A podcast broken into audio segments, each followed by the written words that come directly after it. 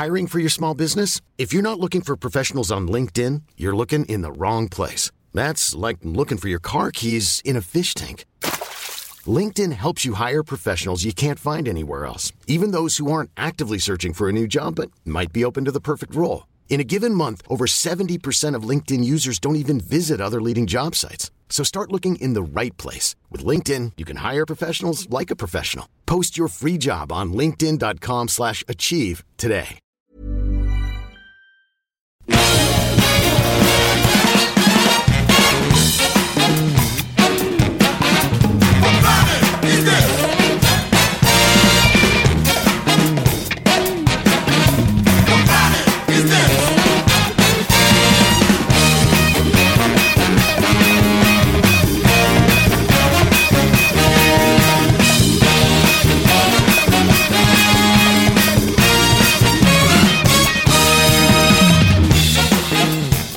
Et bonsoir à tous, bienvenue sur Capture Mag.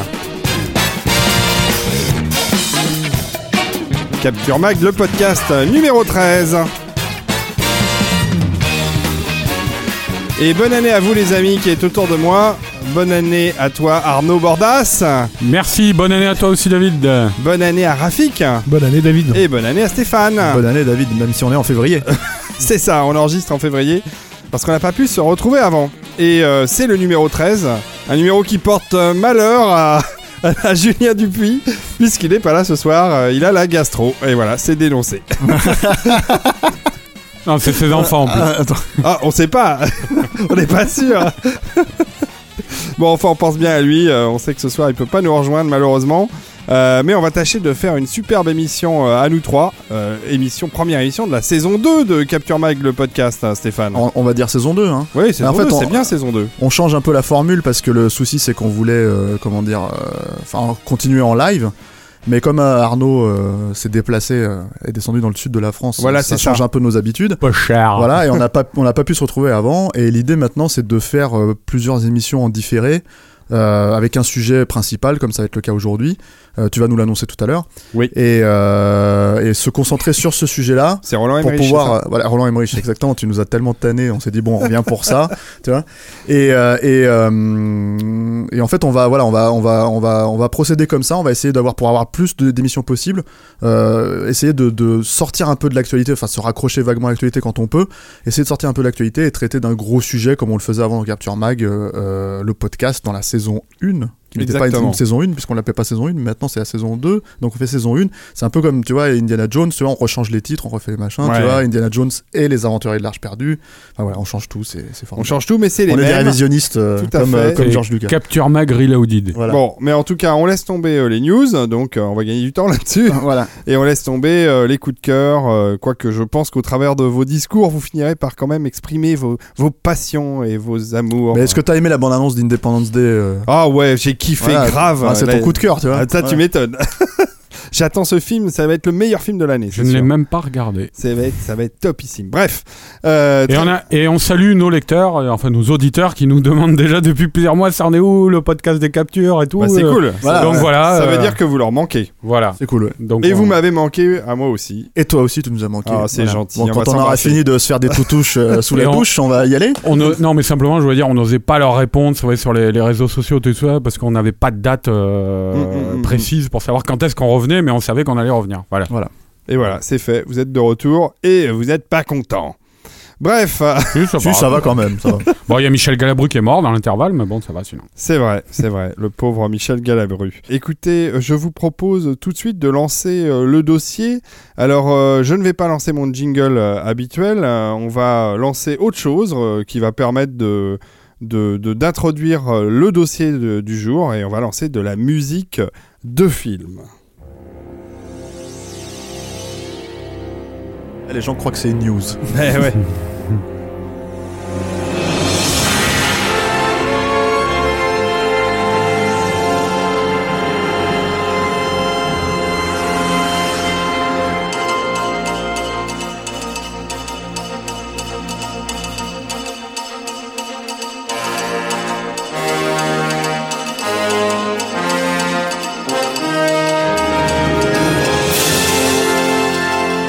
ce n'est pas une news, c'est la musique de Robocop, un des films euh, emblématiques du réalisateur Paul Verhoeven, et je crois que c'est euh, votre sujet ce soir. Vous avez envie de nous parler de. C'était pas Jacques Rivette?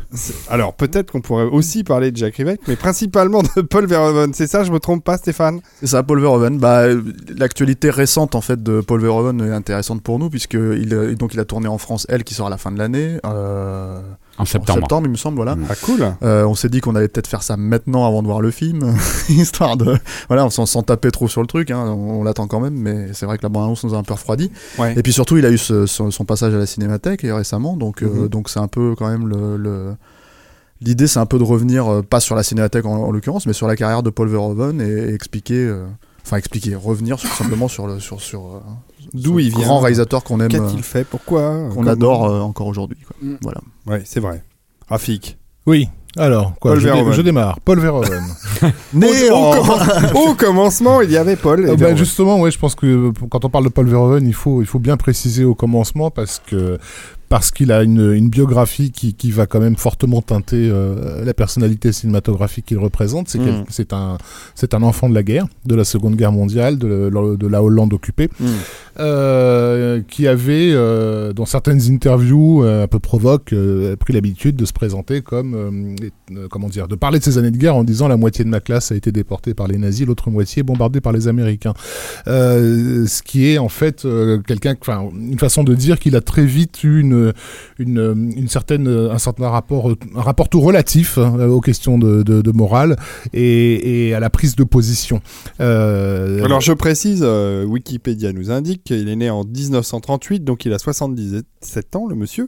Donc c'est un des vétérans euh, de la réalisation euh, encore vivant, hein, parce qu'il n'y en a pas beaucoup euh, à partir de cet âge-là. Il y en a de moins en moins d'ailleurs. Donc voilà, il n'est il pas tout jeune, et donc il a vécu la guerre, il avait euh, quelques années. Il a vécu la guerre, il a vécu les, donc, Ah il était très jeune, ouais, il les, était très horreurs, jeune. les horreurs de la guerre, parce que enfin, l'occupation hollandaise était quand même assez, euh, assez folklorique, on va dire.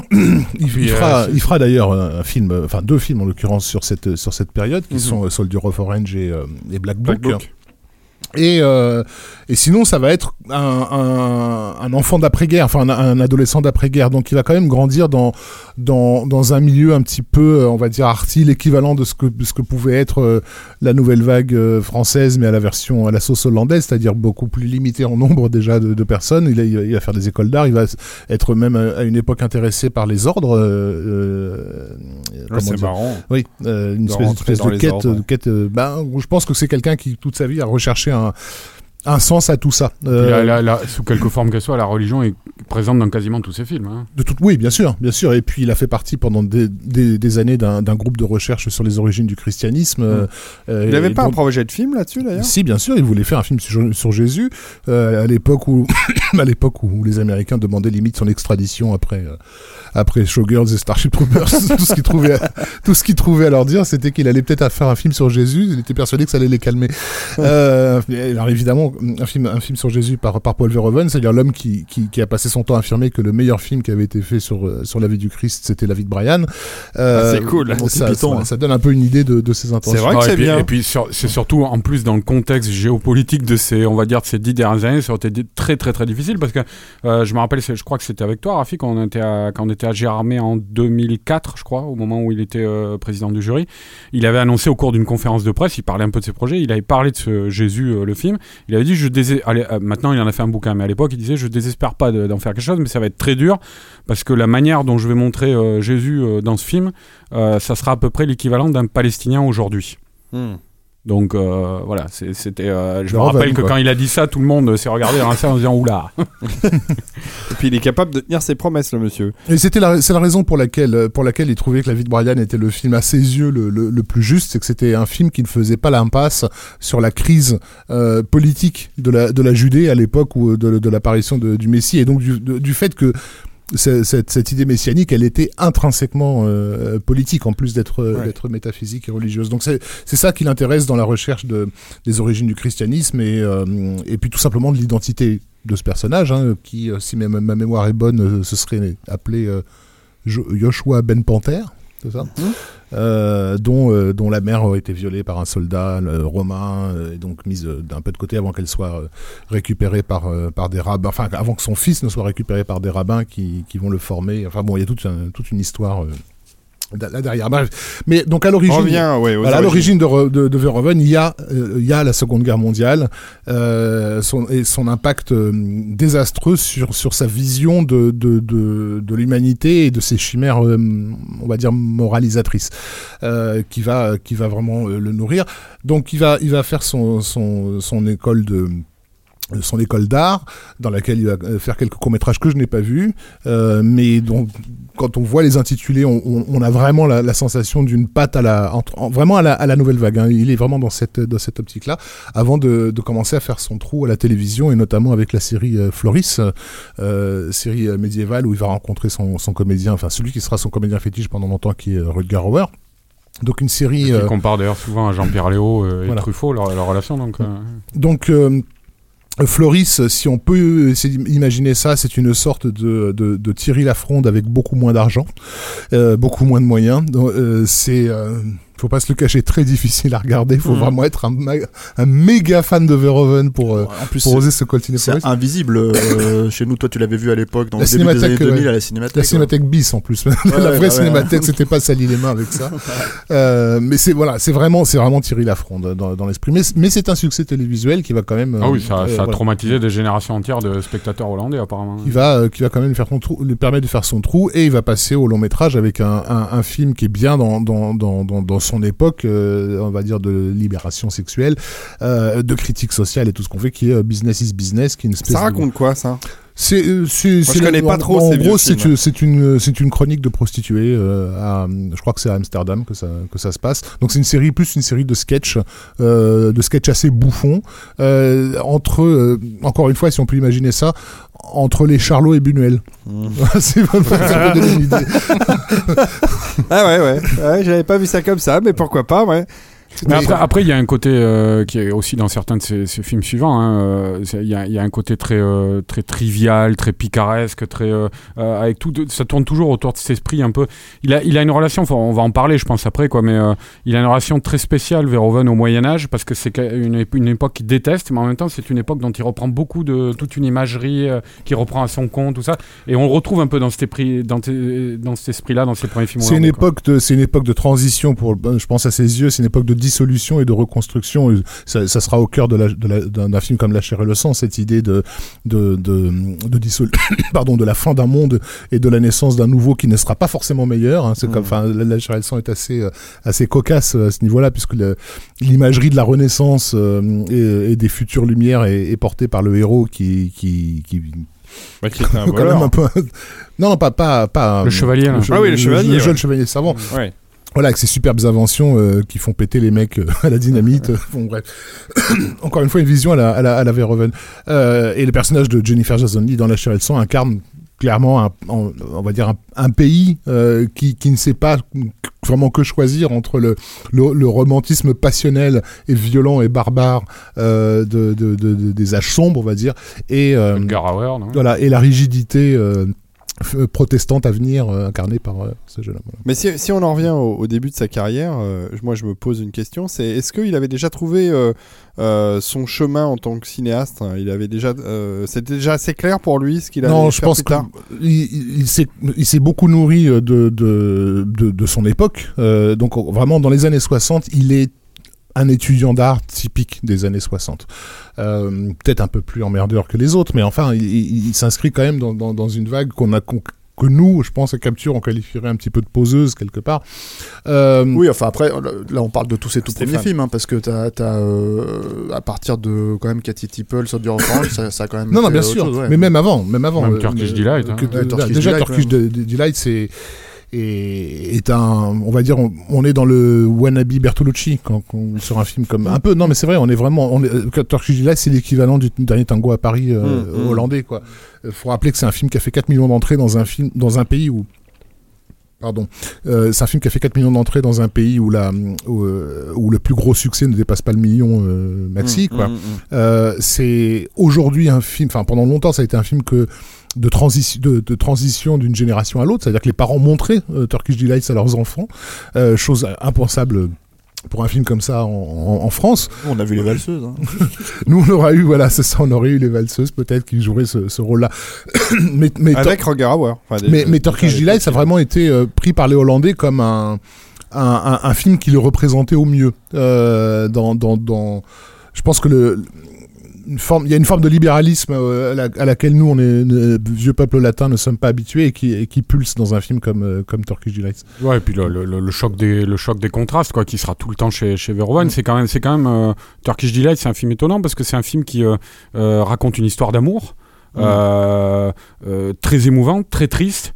Et avec des scènes à l'intérieur, enfin, euh, genre Rutger Hauer qui va, qui va regarder le caca de sa, sa- sa nana pour lui dire mais non c'est bon t'as rien T'as pas, t'as pas le cancer. Voilà, et, euh, et c'est c'est parfaitement résumé par le, le- le- la, la scène, là, le très beau plan où euh, il lui met un bouquet de roses sur son corps nu, quoi. Et puis quand il enlève des roses, parce que c'est des roses fraîchement cueillies du jardin, sans doute, il y a des asticots qui tombent des roses sur ses seins, quoi. Et, et ça, c'est vraiment, euh, c'est- on retrouve ça dans la chair et le sang avec euh, quand il se compte fleurette sous le, le, le- cadavre pendu, quoi, avec la mandragore. C'est, il y a toujours ce, ce voisinement de, ce, ce- ce voisinage, pardon, euh, de, de euh, il y avait une, une œuvre euh, histo- d'histoire qui a beaucoup inspiré euh, Verhoeven euh, euh, pour euh, La chair et le sang, et l'historien avait trouvé cette expression, moi, que je trouve très frappante et qui est très- qui résume parfaitement le cinéma de, de, de Verhoeven, c'est la rose et la merde, quoi. Et c'est Mmh, vraiment mmh. ça, quoi. C'est euh, Verhoeven, c'est la rose et la merde, la, la, la putréfaction et, euh, et, euh, et l'amour. le- Mais Ouais, plus- Turkish Delight, qui a été euh, nommé au- aux Oscars comme. euh, Enfin, oui, qui a été nommé aux Oscars pour un meilleur film en langue étrangère en, en 74. Et c'est Truffaut euh, qui l'a eu avec La Nuit américaine à la, Mm. à la même époque. Bon, Et pour répondre à ta question, le, le truc avec aussi Verhoeven, c'est qu'il a jamais vraiment eu sa place ni en Hollande ni aux États-Unis au final, euh, puisque même en Hollande, en fait, malgré ses succès, les critiques en fait lui chiaient sur la tronche euh, à longueur de, de, de- chaque fois qu'il sortait un nouveau film. hein. Donc euh, c'est aussi ce qui l'a poussé à un moment donné à partir aux Ça n'a pas États-Unis. été le cas sur Turkish Delight. C'est vrai- vraiment sur Cathy ouais. Tipple Ouais. que la critique hollandaise s'est liguée contre lui. Mais après, il y a Cathy Tipple, Soldier of Orange, Après, oui, Splitters, bien sûr, après, il y a eu une vraie guerre, mais voilà, justement, il faut. Elle est intéressante cette, euh, ouais, c- cette bataille qu'il a eue avec la, euh, avec, euh, avec la critique euh, euh, hollandaise. que- Tipple, à nouveau avec Roger Hauer. hein, donc Parce qu'encore une fois, pour nous Français, euh, quelque part, c'est un peu une anomalie que Verhoeven euh, n'ait pas été découvert plus tôt que ça, parce que Turkish Delight est sorti en France euh, sous, sous un label film érotique.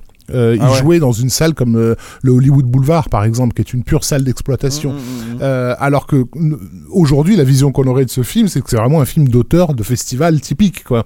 Euh, donc Ouais, il y a eu, de Gaspard voilà. Noé de l'époque. Il y a eu un, il y a eu un manqué euh, de la critique à, à l'égard de Verhoeven. Le public, euh, Dieu merci pour lui, était là et plus que là. Euh, donc quand Oh, il, Tu parles en France ou tu parles. en fait, le- en, en France, il y a eu un, man- un manqué Ah, par ah rapport ouais. à lui, mais, mais au niveau de sa carrière internationale, Ah oui, parce oui, que la critique oui. française avait quand même à l'époque euh, servait quand Un même de, repère. Il, Oui, il se serait retrouvé à Cannes, etc. Voilà.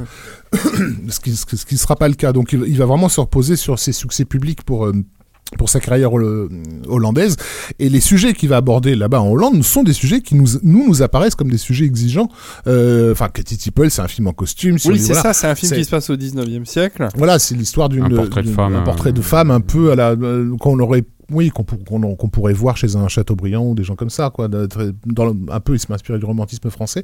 Euh, mais avec évidemment encore une fois des moments à la, à la Verhoeven enfin, dont, dont cette scène célèbre où elle euh, il y a ce, ce jeu d'ombre chinoise, enfin célèbre pour ceux qui ont vu le film de Verhoeven, quoi. Euh, et où au milieu des ombres chinoises se, se profile un énorme pénis euh, En érection, de- voilà, en érection, euh, qui est celui de, de- du monsieur qui va la violer, et donc là, en l'occurrence la déflorer. Enfin voilà, encore un une fois un film qui, qui, qui joue sur, constamment sur cette voir. dualité. Et qui préfigure par pas mal d'aspects euh, un certain, une certaine image de la femme que Verhoeven va s'obstiner à défendre dans ses films. Et pour lui, c'est vraiment une défense qui se retrouvera dans Showgirls. Euh, voilà, c'est euh, Katy Tipple, c'est l'histoire d'une nana qui est en guerre. euh, et, et dont le dont le corps est une arme euh, dans le jeu social et ça sera évidemment euh, le, le sous-texte d'un film comme Showgirls Mm, mm, mm. C'est un truc assez récurrent chez lui.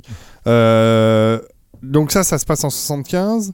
77, il y a euh, euh, le choix du destin. alors en- voilà c'est celui-ci c'est ce film là qui va vraiment le flinguer aux yeux de l'intelligentsia hollandaise dans son ensemble, parce que s'il y a une chose à laquelle on ne touche pas en Hollande, c'est l'idée de la résistance. C'est un pays qui a énormément souffert de la de, de l'occupation allemande, dont la résistance a été héroïque et probablement même plus, euh, plus importante et plus héroïque qu'en France. Et C'est-à-dire, il faut préciser une petite parenthèse au niveau historique pour, pour nos auditeurs qui connaissent peut-être pas mm. forcément l'histoire de la Hollande, mais la Hollande, c'est un pays différent euh, de, le, euh, de la France avec l'occupation allemande. Parce que la France a été donc séparée en deux, il y avait une zone libre et une zone occupée. Jusqu'à un certain moment. Ouais, ouais, mais la, Hollande, elle, était un pays, c'est-à-dire, bah, après la France, il y a eu la collaboration, il y avait une administration française qui régulait la chose, tout ça, mais, mais en Hollande, c'était l'administration nazie qui qui, s'occupait directement. Euh, c'était un pays totalement occupé, quoi. Euh, donc ça, il faut bien le prendre en conscience aussi pour, pour euh, comprendre le bidule. Sauf que Soldier of Orange. Oui, c'est ça. Parce que moi, tu vois, il me dit le choix du destin. Je, je fais, c'est ça comme ça. Il a eu plusieurs titres. Le, titre français. En, France, il est sorti à la fois sous le titre Le choix du destin et sous le titre Eric Sirose. Ah, je savais. Titre international, voilà. Et, et des jaquettes très librement inspirées de Rambo 2. bah oui, il fallait bien vendre. C'est comme ça que je l'ai vu. Et euh, Stéphane, il a fait ah, c'est pour moi ça. J'étais très déçu. Alors quand on parlait tout à l'heure de son de son enfance euh, sous les bombes, c'est aussi une enfance où ben il a, il a quand même tenté de vivre euh, les années d'un d'un gamin. et donc il lisait beaucoup de comic books, enfin l'équivalent hollandais du comic book. Il avait une BD qu'il adorait qui, qui était Dick Boss, qui était un, un rip-off de Dick Tracy. voilà. Donc c'est c'est aussi un il a aussi tout un tas de souvenirs euh, de, la bande dessinée qui, le nourrissent. Et quand il fait Soldier of Orange, non seulement il fait un film qui est quand même qui a un regard critique assez euh, rigolard sur la sur la sur la résistance, puisque c'est grosso merdo l'histoire de jeunes bourgeois qui s'ennuient, qui sont contents d'apprendre que c'est la guerre parce qu'ils vont enfin il va enfin se passer quelque chose et qui rentrent en résistance comme euh, comme on irait à Saint-Tropez quoi, avant de découvrir que bah, il y a des morts. Qu'on y meurt vraiment, qu'on s'y trahit, qu'on s'y trahit vraiment, qu'on s'y torture vraiment, euh, mais, mais, mais qui présente quand même un héros un peu, un peu, un peu, un peu débile, quoi, un peu fadasse. Enfin, le, fameux Eric euh, du titre, il est complètement trimballé par les événements, il comprend jamais rien à ce, que, à ce qui lui arrive, il est juste obsédé par l'idée d'aller baiser le plus de femmes possible. Enfin, il essaie jusqu'au bout de, de, se comporter en dandy dans un, dans, dans un monde où la violence, euh, où la violence règne en, loi. Ouais, c'est-à-dire, c'est vrai, mais justement, c'est un film euh, qui, est, qui est assez trépidant. Moi, je l'ai revu, là, justement, l'autre soir, ça faisait un petit moment que je l'avais pas vu, et j'étais frappé par le, le, le côté, ça, ça avance, c'est assez rapide, euh, et on suit effectivement le héros qui se fait balloter, les héros même hein, qui se font balloter à travers tous ces événements. Et ça va, ça va assez, euh, assez vite, quoi, jusqu'au final. Et du coup, je trouve que le, la scène finale est d'autant plus forte, quoi, justement, mm. où le gars euh, reprend, revient chez son ami qu'il a pas vu depuis des années. Il prend cette photo qu'on voit, de la, la, photo d'avant-guerre, justement, où ils étaient tous heureux ensemble. Et là, on prend conscience, c'était d'une infinie tristesse cette scène, alors que il y a un moment d'arrêt comme ça, de suspension après tout ce qui vient de se passer, et où on réalise que, enfin, où le personnage et on réalise avec lui qu'effectivement, euh, euh, toutes les horreurs qu'ils ont traversées, toutes les, les, séditions, les trahisons, alors qu'effectivement, au début du film, c'était très joyeux. Et il n'y a aucun lyrisme comme on pourrait s'y attendre sur, un, sur un, tel sujet. Le film est beaucoup plus proche au niveau stylistique d'un Robert Aldrich. Enfin, on n'est pas loin des douze salopards, quelque part. Il y a, y a cette idée aussi de faire un film de guerre, fun. et d'ailleurs, c'est ça qui a fait qu'on l'a vendu en, en, France en VHS comme un vrai film de guerre, parce que euh, ça se suit comme, comme un thriller trépidant aussi. Mmh.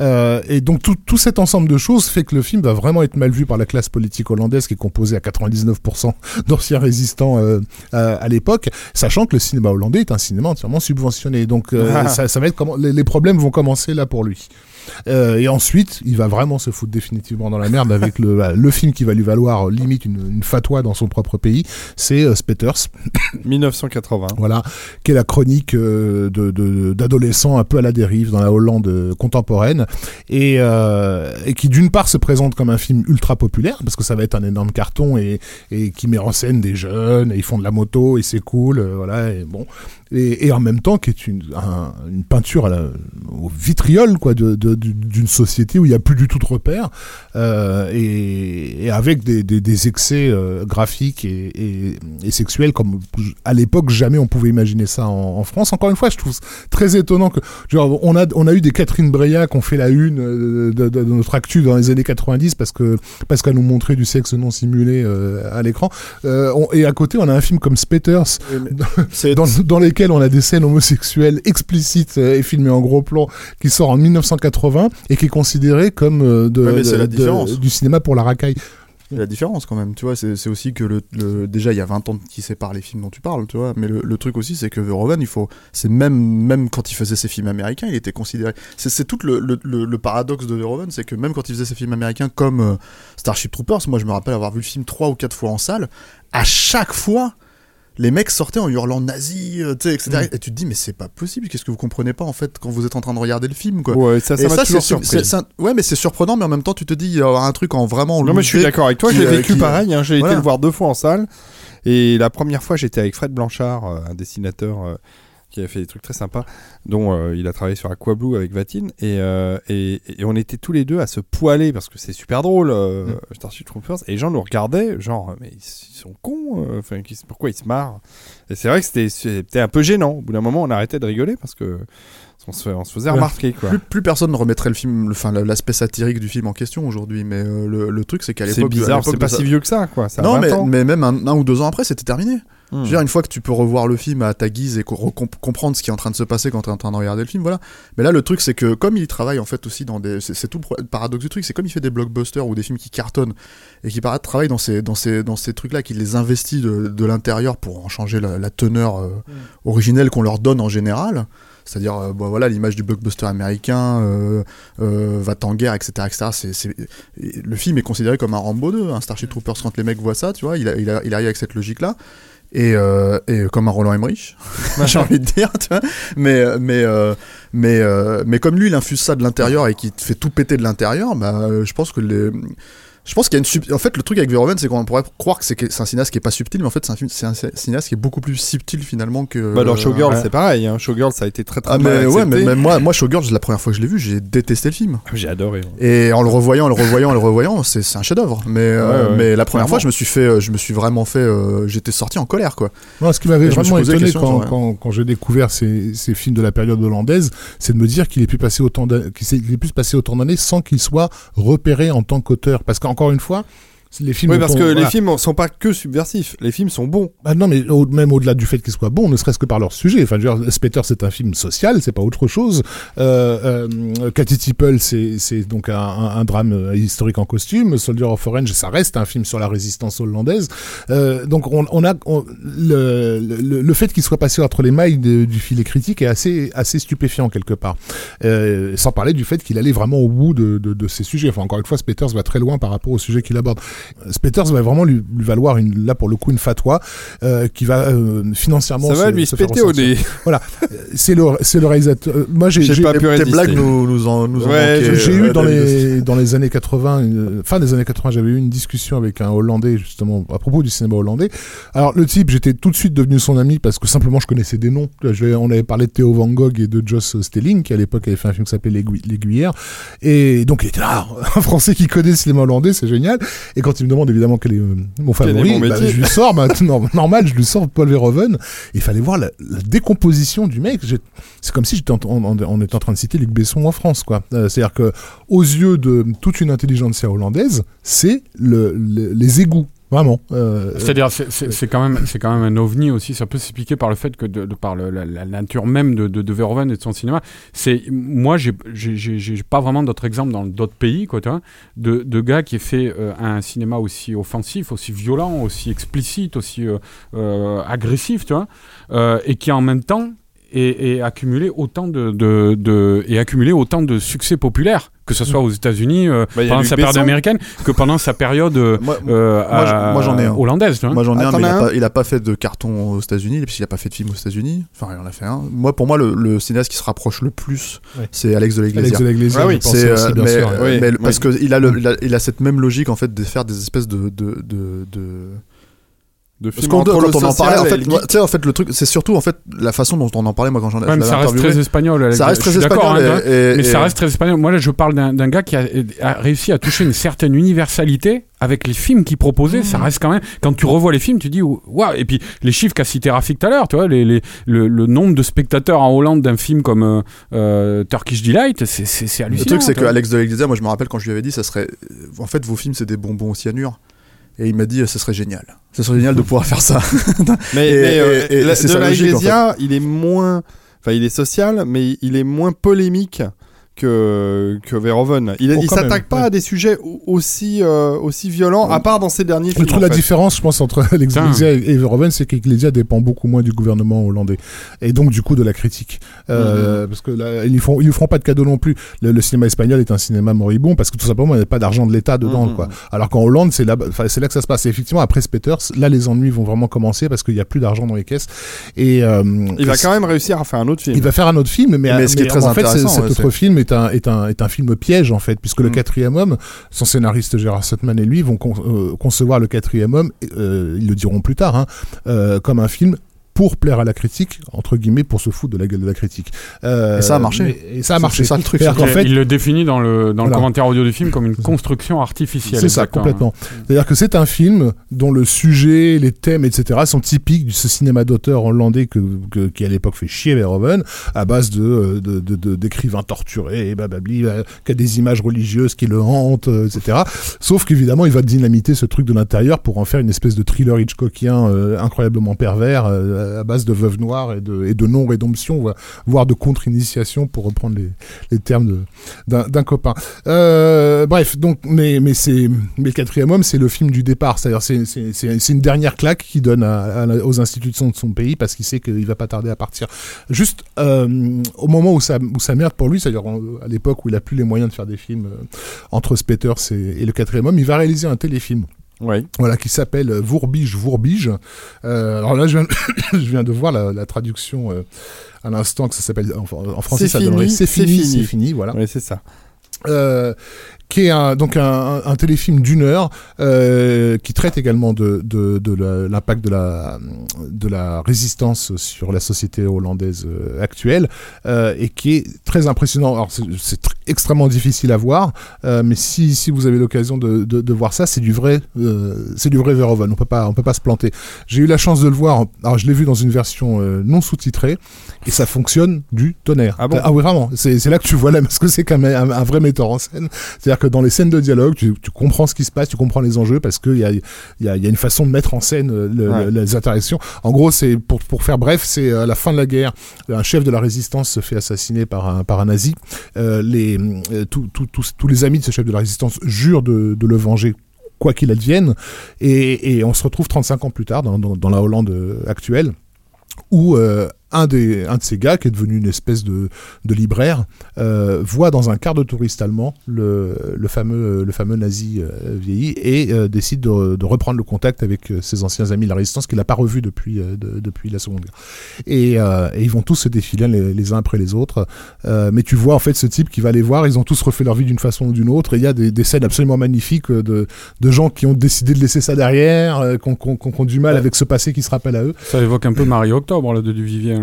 Alors peut-être que je n'ai pas vu, mais ouais, c'est possible. ça, hein. Mais avec un twist que je révélerai pas si vous avez l'occasion de, le bien, voir. c'est- intéressant. Bah, surtout, ça donne envie parce que euh, moi, c'est justement la, la période que je connais pas de Verhoeven, même si j'adore ses films euh, produits aux États-Unis après.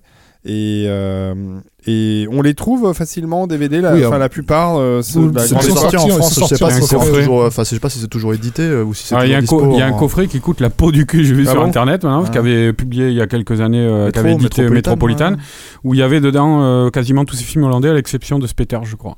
Ouais. Il y avait Business is Business. Il y a un DVD euh, chez MGM euh, aux Ouais, États-Unis. Parce qu'il y a un euh, problème de droit, ouais.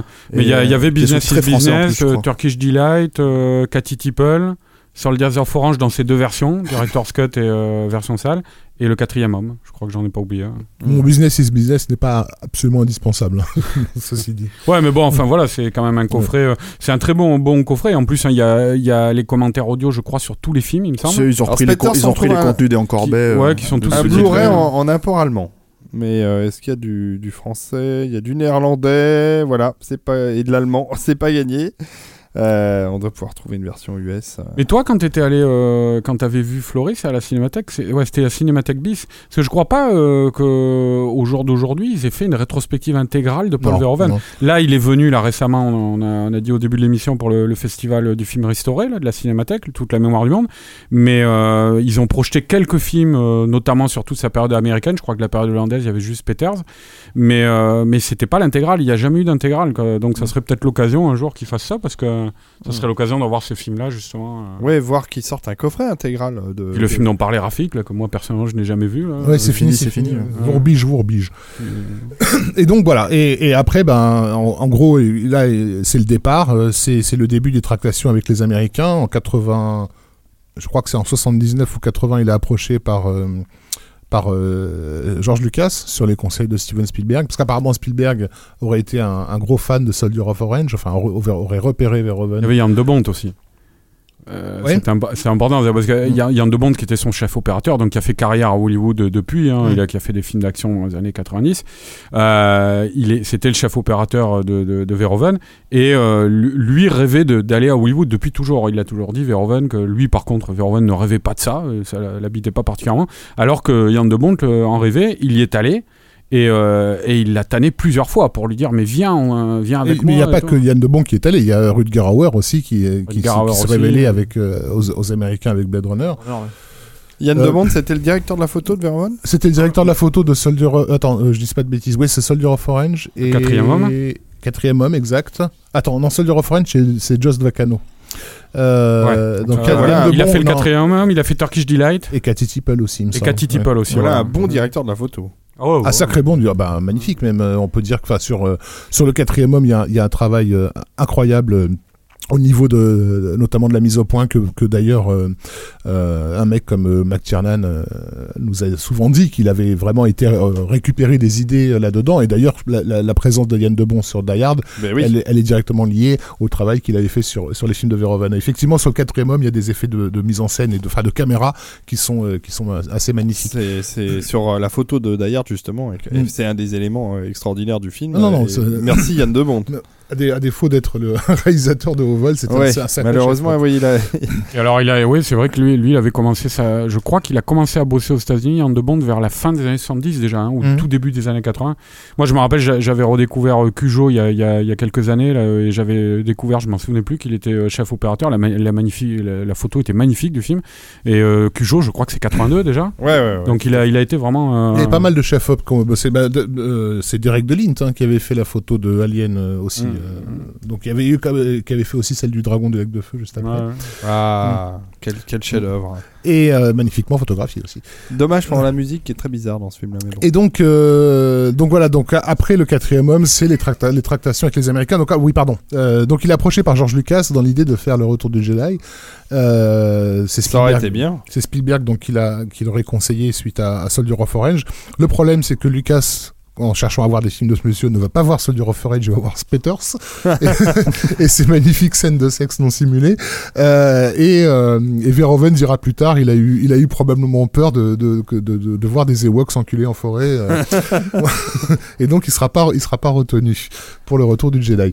Mais, mais on voit qu'il il est déjà en tractation avec les, avec les majors. Et donc il va se faire un deal avec cette boîte qui essaie de se développer à l'époque, qui est euh, Orion qui est une boîte montée par, un- par un agent, euh, qui est une, coproduction en fait un peu un peu étrange entre euh, les États-Unis, l'Espagne et vaguement la Hollande, et qui sera euh, donc la chair et le sang, qui est un sujet que que je, Gerard Sutman a depuis longtemps, mais le film va va va largement s'éloigner de ce que, de ce que les deux compères voulaient faire au départ. Au départ, ils l'envisagent vraiment comme un film politique puisque c'est basé sur apparemment l'histoire vraie d'un groupe de, de, de gens au Moyen Âge qui auraient formé ce, que, ce qui aurait pu être considéré comme la première euh, communauté euh, communiste en fait euh, et de la voir se disloquer en fait de l'in- de l'intérieur. Il en reste quelques bribes dans le film avec cette idée qu'ils portent tous la même couleur rouge euh, et qu'à un moment donné Martin les trahit en portant le blanc des de, de la noblesse, hein. mais, euh, mais mais en fait la chair et le sang tel qu'on le connaît est une espèce de compromis de entre le sujet historique euh, très chargé de- d'origine et le film d'aventure euh, vers lequel Orion l'aurait un peu poussé. Alors, il y, y avait aussi un truc à préciser. Alors, bon, t'as, t'as parlé juste de. On n'en a pas parlé jusqu'ici, de Gérard Saut- euh. Mhm. C'est, euh, son scénariste attitré qui a écrit Oui. tous ses films jusqu'à La chair et le sang. hein. Mhm. Donc, euh, et après, qui a écrit Black Book aussi en 2006. Mais euh, sur, la, sur La chair et le sang, euh, il y avait au départ chez Verhoeven la, la volonté, et on le retrouve un petit peu dans l'histoire, hein, de faire une- un remake de La Horde sauvage.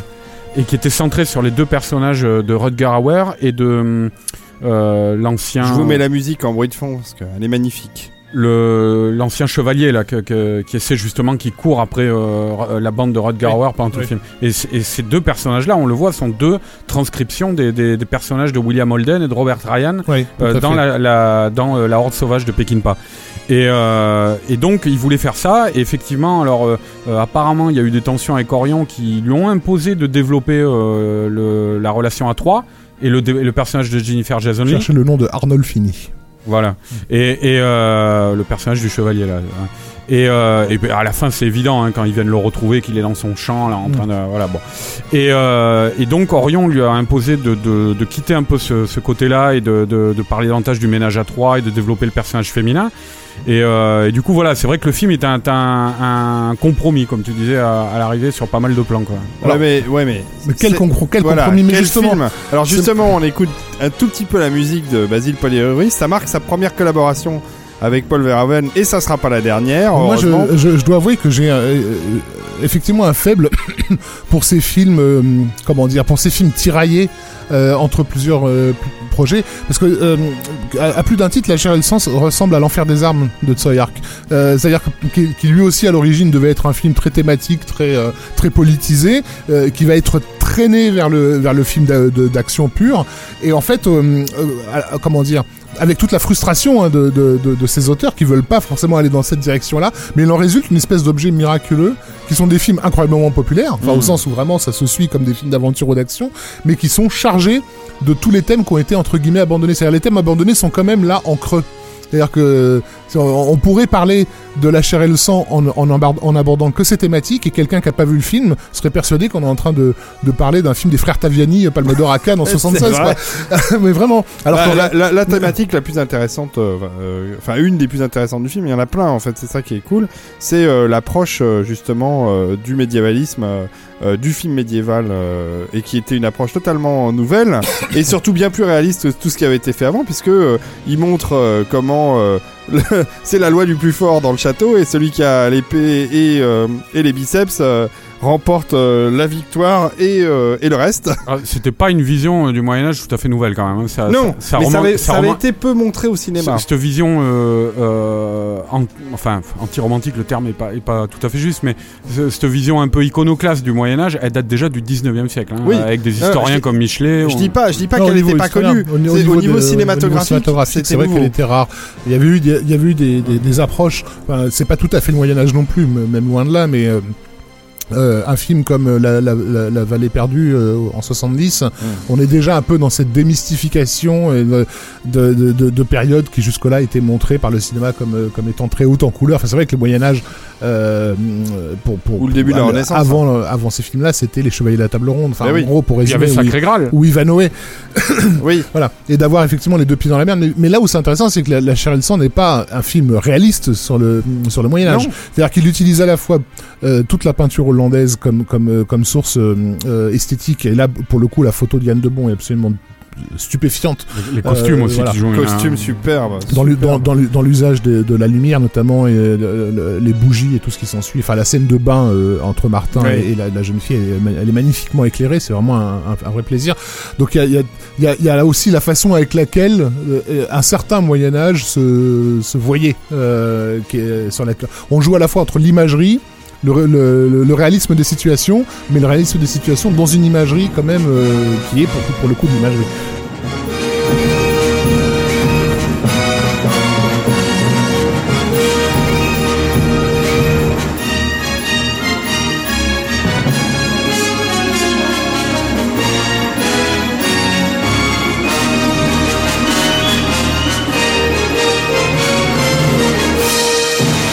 Quand même incroyable ce thème hein, de Paul Edouris. Il sortait, il sortait de Conan pour faire ça. euh, Il a, Oui. il a enchaîné euh, Conan et La chair et le sang. C'est balèze quand même. Et, euh, et on sent que cette collaboration fonctionne bien. Et d'ailleurs, c'est un film qui fonctionne bien dans l'ensemble. hein. C'est une mécanique.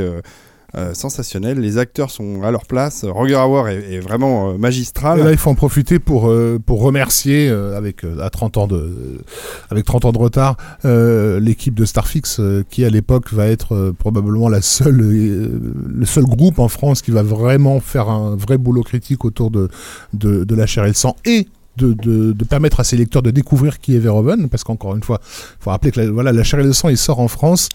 Euh, on va, il est distribué un peu à la- de la façon avec laquelle sont distribués les, les, certains films Z italiens euh, de l'époque, euh, type les Ça nouveaux- donne envie. non mais c'est vrai, ty- type Striker, les nouveaux barbares, Ouais. etc. L'affiche française d'ailleurs est assez explicite. Hein, ça, On a vraiment l'impression de voir un, un pur. Ah, c'est- Ciotti, je crois, ou je, je sais plus. Enfin, le, le- le- ouais, c'est un truc Voilà. très, très. Moi j'ai été, très, voir, euh, voilà, j'ai été voir la chair et le sang avec un copain, on était persuadé d'aller voir un Z italien. Voilà, Hmm. donc je te laisse imaginer le, le choc dès les premières séquences. Ouais, Euh, et donc Starfix va non seulement faire tout ce boulot critique autour, mais en plus ils vont se débrouiller pour mettre la main sur des copies euh, de films euh, hollandais, les faire rentrer plus ou moins légalement, c'est-à-dire plus illégalement qu'au- qu'autre chose en France, et faire des projections, des avant-premières pour leurs lecteurs, dans les, qui auront donc à l'époque l'occasion de découvrir le quatrième homme et Spetters.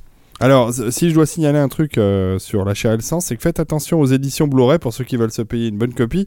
Euh, Il y en a, la, la française est détestable, mais alors il y a y deux éditions euh, et elles sont toutes les deux pourries. Il y a des très bons bonus dans la française, mais, mais euh, techniquement. euh, Ouais, la, la euh, copie est, est lamentable. Par contre, la seule copie qui soit valable, et elle est, elle est correcte, il y a une VO avec des sous-titres français d'ailleurs, euh, je crois, ou anglais peut-être, euh, c'est la copie allemande. Et le Blu-ray allemand est de, est de bonne qualité, on le trouve sur Amazon. euh, Que tu avais projeté. euh, oui, que j'ai projeté. euh, Lors de la le- nuit Verhoeven à la euh, nuit Max Verhoeven. Ouais, il y avait Le pas Blu- moyen Le Blu-ray de- américain est dégueulasse aussi. Hein. Ouais, ouais, ouais. Et en fait, je te dis, la seule bonne copie euh, de, de La chair et le sang, c'est, euh, c'est, c'est, euh, je suis en train de le vérifier, c'est le Blu-ray allemand qu'on trouve, hein, parce que malheureusement, la, la version française est, est terrible. Je crois que tous les films Orion, euh, après l'éclatement de la société Orion, j'ai l'impression qu'au niveau des droits, ça a été un vrai, un vrai cauchemar. Du coup, on a, on a souvent des copies euh, très variables d'un Il film. faut, faut peut-être préciser qu'avant de rentrer dans la période américaine de Verhoeven de plein pied, en fait, c'est aussi le film qui a, qui a scindé la, la relation entre euh, la chair et le sang, entre, la, entre Rodger Hauer et, et, euh, Oui, bah et oui. Paul Verhoeven. Voilà, Oui. alors vous avez un Blu-ray, excusez-moi, vous avez un Blu-ray sur Amazon d'un port allemand, euh, avec euh, l'audio en anglais et pas de sous-titres. Mais enfin bon, euh, Oui, il y on, a est, eu, on, euh, est, on, est, on est tous habitués, et surtout, il est à 7,26€. Euh, ce qui n'est pas cher si vous avez envie de vous l'offrir c'est le moment euh, de vous offrir une bonne copie euh, de la chair et le sang Effectivement, ça a été l'occasion d'un- d'une brouille même, on peut le dire, euh, avec, euh, avec Rutger Hauer, puisque donc Rutger Hauer, lui, était euh, sur une pente ascendante depuis, depuis 82 euh, et Blade Runner, Runner. euh, avec une carrière américaine, américaine qui semblait prendre un bon, un bon tour, même si, euh, comment ça s'appelait, euh, le film avec euh, Stallone euh, Les Faucons de la nuit. Les Faucons de la nuit n'était pas non plus le, le sommet d'une carrière. Euh, Oui, enfin, euh, Les Faucons de la Nuit, c'est un chef-d'œuvre à côté de son espèce de truc là. Mort ou euh, vif. Mort ou vif, là, Wanted, euh, je sais pas quoi. là.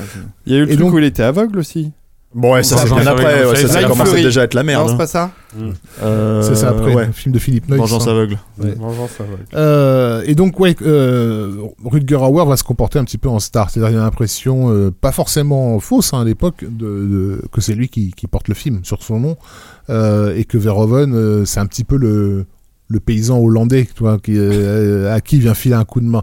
Et donc, sur le plateau, les relations sont, sont sans doute très, très compliquées. c'est vrai Oh, qu'il pour Verhoeven, ça n'a pas été une bonne, exp- une bonne expérience. hein. Il est- il est- quand il en parle, le, le- la et euh, il résume le truc en disant que ça a été un désastre pour Mm. lui. Quoi. Parce qu'il était effectivement, il y avait Orient d'un côté, Rutger Hauer de l'autre. Enfin, il a, il a été. Et, et son projet original qui a été qui a été flingué dans le process. Mais encore une fois, c'est ça, c'est pour ça que j'appelle ça des films miraculeux. C'est-à-dire qu'en fait, ce- là, souvent, ce sont des films que leurs auteurs n'aiment pas, Mm. euh, et parce qu'ils sont incapables de voir le, le- le joyau dont ils ont accouché Bah ouais, pour ouais. le pour le public en fait. Mais c'est vrai que Roger Hauer, on n'y pense pas, mais il avait une carrière assez balèze à l'époque. Il y a eu euh, The Witcher. Bah, C'est-à-dire que que lorsqu'il fait la chair et le sang, il est, il est il est en train de faire ouais, il est en train de faire les Hawk à côté, donc euh, c'est c'est censé être le, Oh, le sommet de sa quelle carrière. catastrophe. Bref. Euh, Robocop. oui, allez, Allez. c'est reparti sur Robocop. Stéphane, à toi. Juste après. Vas-y. Ah non, je Ah pensais bah, bah, mettre un petit morceau de musique, sûr, moi. Mais bien sûr, euh, c'est parti euh, pour. euh, allez, euh, qu'est-ce que vous voulez euh, Pas Robocop 3. Ro- Non, pas Robocop 3. euh, je, je vais vous mettre euh, un petit peu de Robot versus euh, ED209.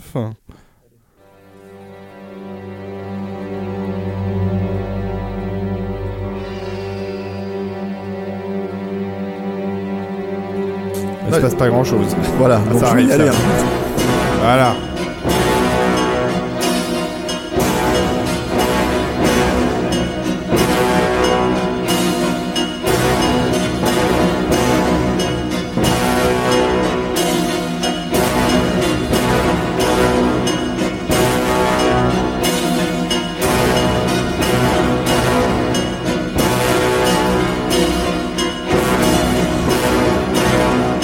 Répétitif ce morceau, on va dire. Mais euh, on va le laisser en, bruit de fond. Ah, je savais, je savais bien que ça arriverait.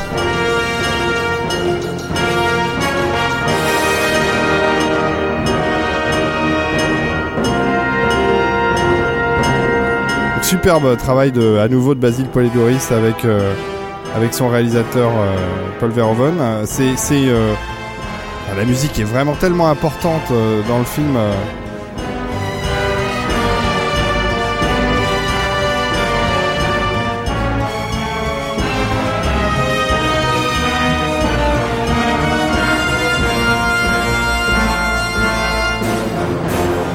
Donc ça donne toute cette tonalité un peu, c'est, c'est, c'est, euh, ce son euh, qu'on pourrait presque qualifier de goldsmithien, cette espèce de tonalité un peu euh, synthétique derrière l'orchestre symphonique. Et, euh, et ça marche super bien avec, euh, avec les images. Donc, Robocop. Robocop. Ouais, bah, et Robocop, c'est donc premier ouais, chef-d'œuvre. hein. Pour moi, c'est le ce que je considère être comme le plus grand film de Paul Verhoeven. Euh, mais bon, c'est c'est peut-être un peu subjectif, j'en sais rien. Voilà. euh, Ça en fait partie de toute façon. Ça en fait partie. C'est un film que j'ai découvert quand j'étais gosse, que j'ai vu un million de fois. Donc euh, voilà. Faut savoir que Robocop, à la base, euh, Verhoeven n'en voulait pas. Euh, quand il a reçu le scénario, c'est sa femme qui lui a dit, mais ça serait bien que tu rejettes un œil Oui, sous- un autre foutu- angle en fait. Je crois qu'il l'avait foutu à la poubelle. il l'avait foutu à la poubelle, il l'a sorti et puis alors Les, les femmes de cinéastes et d'écrivains, quel, quel film et, euh, et bouquins auront sauvé alors tu sais- Stephen King, c'était la même histoire. hein. Ouais, tu sais, je- après je me suis posé la question, je sais pas si tu te rappelles, c'est une petite aparté hein, qui n'a rien à voir avec Verhoeven à la base, mais je sais pas si tu te rappelles sur cette histoire que McTiernan nous avait raconté une fois sur sa femme qui avait été payée, la femme qu'il avait à l'époque qui avait été payée pour le force, enfin pour le pour le convaincre de faire un projet euh, qui était, euh, je crois, la Station Hero à l'époque. Euh, et il l'a appris bien après en fait que sa femme avait été payée par des agents. Alors je me suis, du coup, ça m'a fait penser à cette histoire avec Verhoeven et je me suis dit tiens, est-ce que ce serait pas la même la même logique quoi? Non, toujours est-il que si ce n'est pas le cas évidemment, la femme de Verhoeven a vu dans le film euh, elle a vu que c'était possible de faire un film de Paul Verhoeven avec ce scénario-là, qui, euh, bon, qui était chargé politiquement, hein, mais qui était peut-être un peu plus butor que, que, que, que le film fin qui est arrivé à l'arrivée, enfin, qui, qui, qui s'est fait à l'arrivée, pardon, euh, qui est un scénario de, de Ed Neumayer, si je dis pas de... Oui, euh, Voilà. Neumayer qui, qui, qui à l'époque, enfin, le film se, se passe à Détroit, dans un Détroit en, en ruine.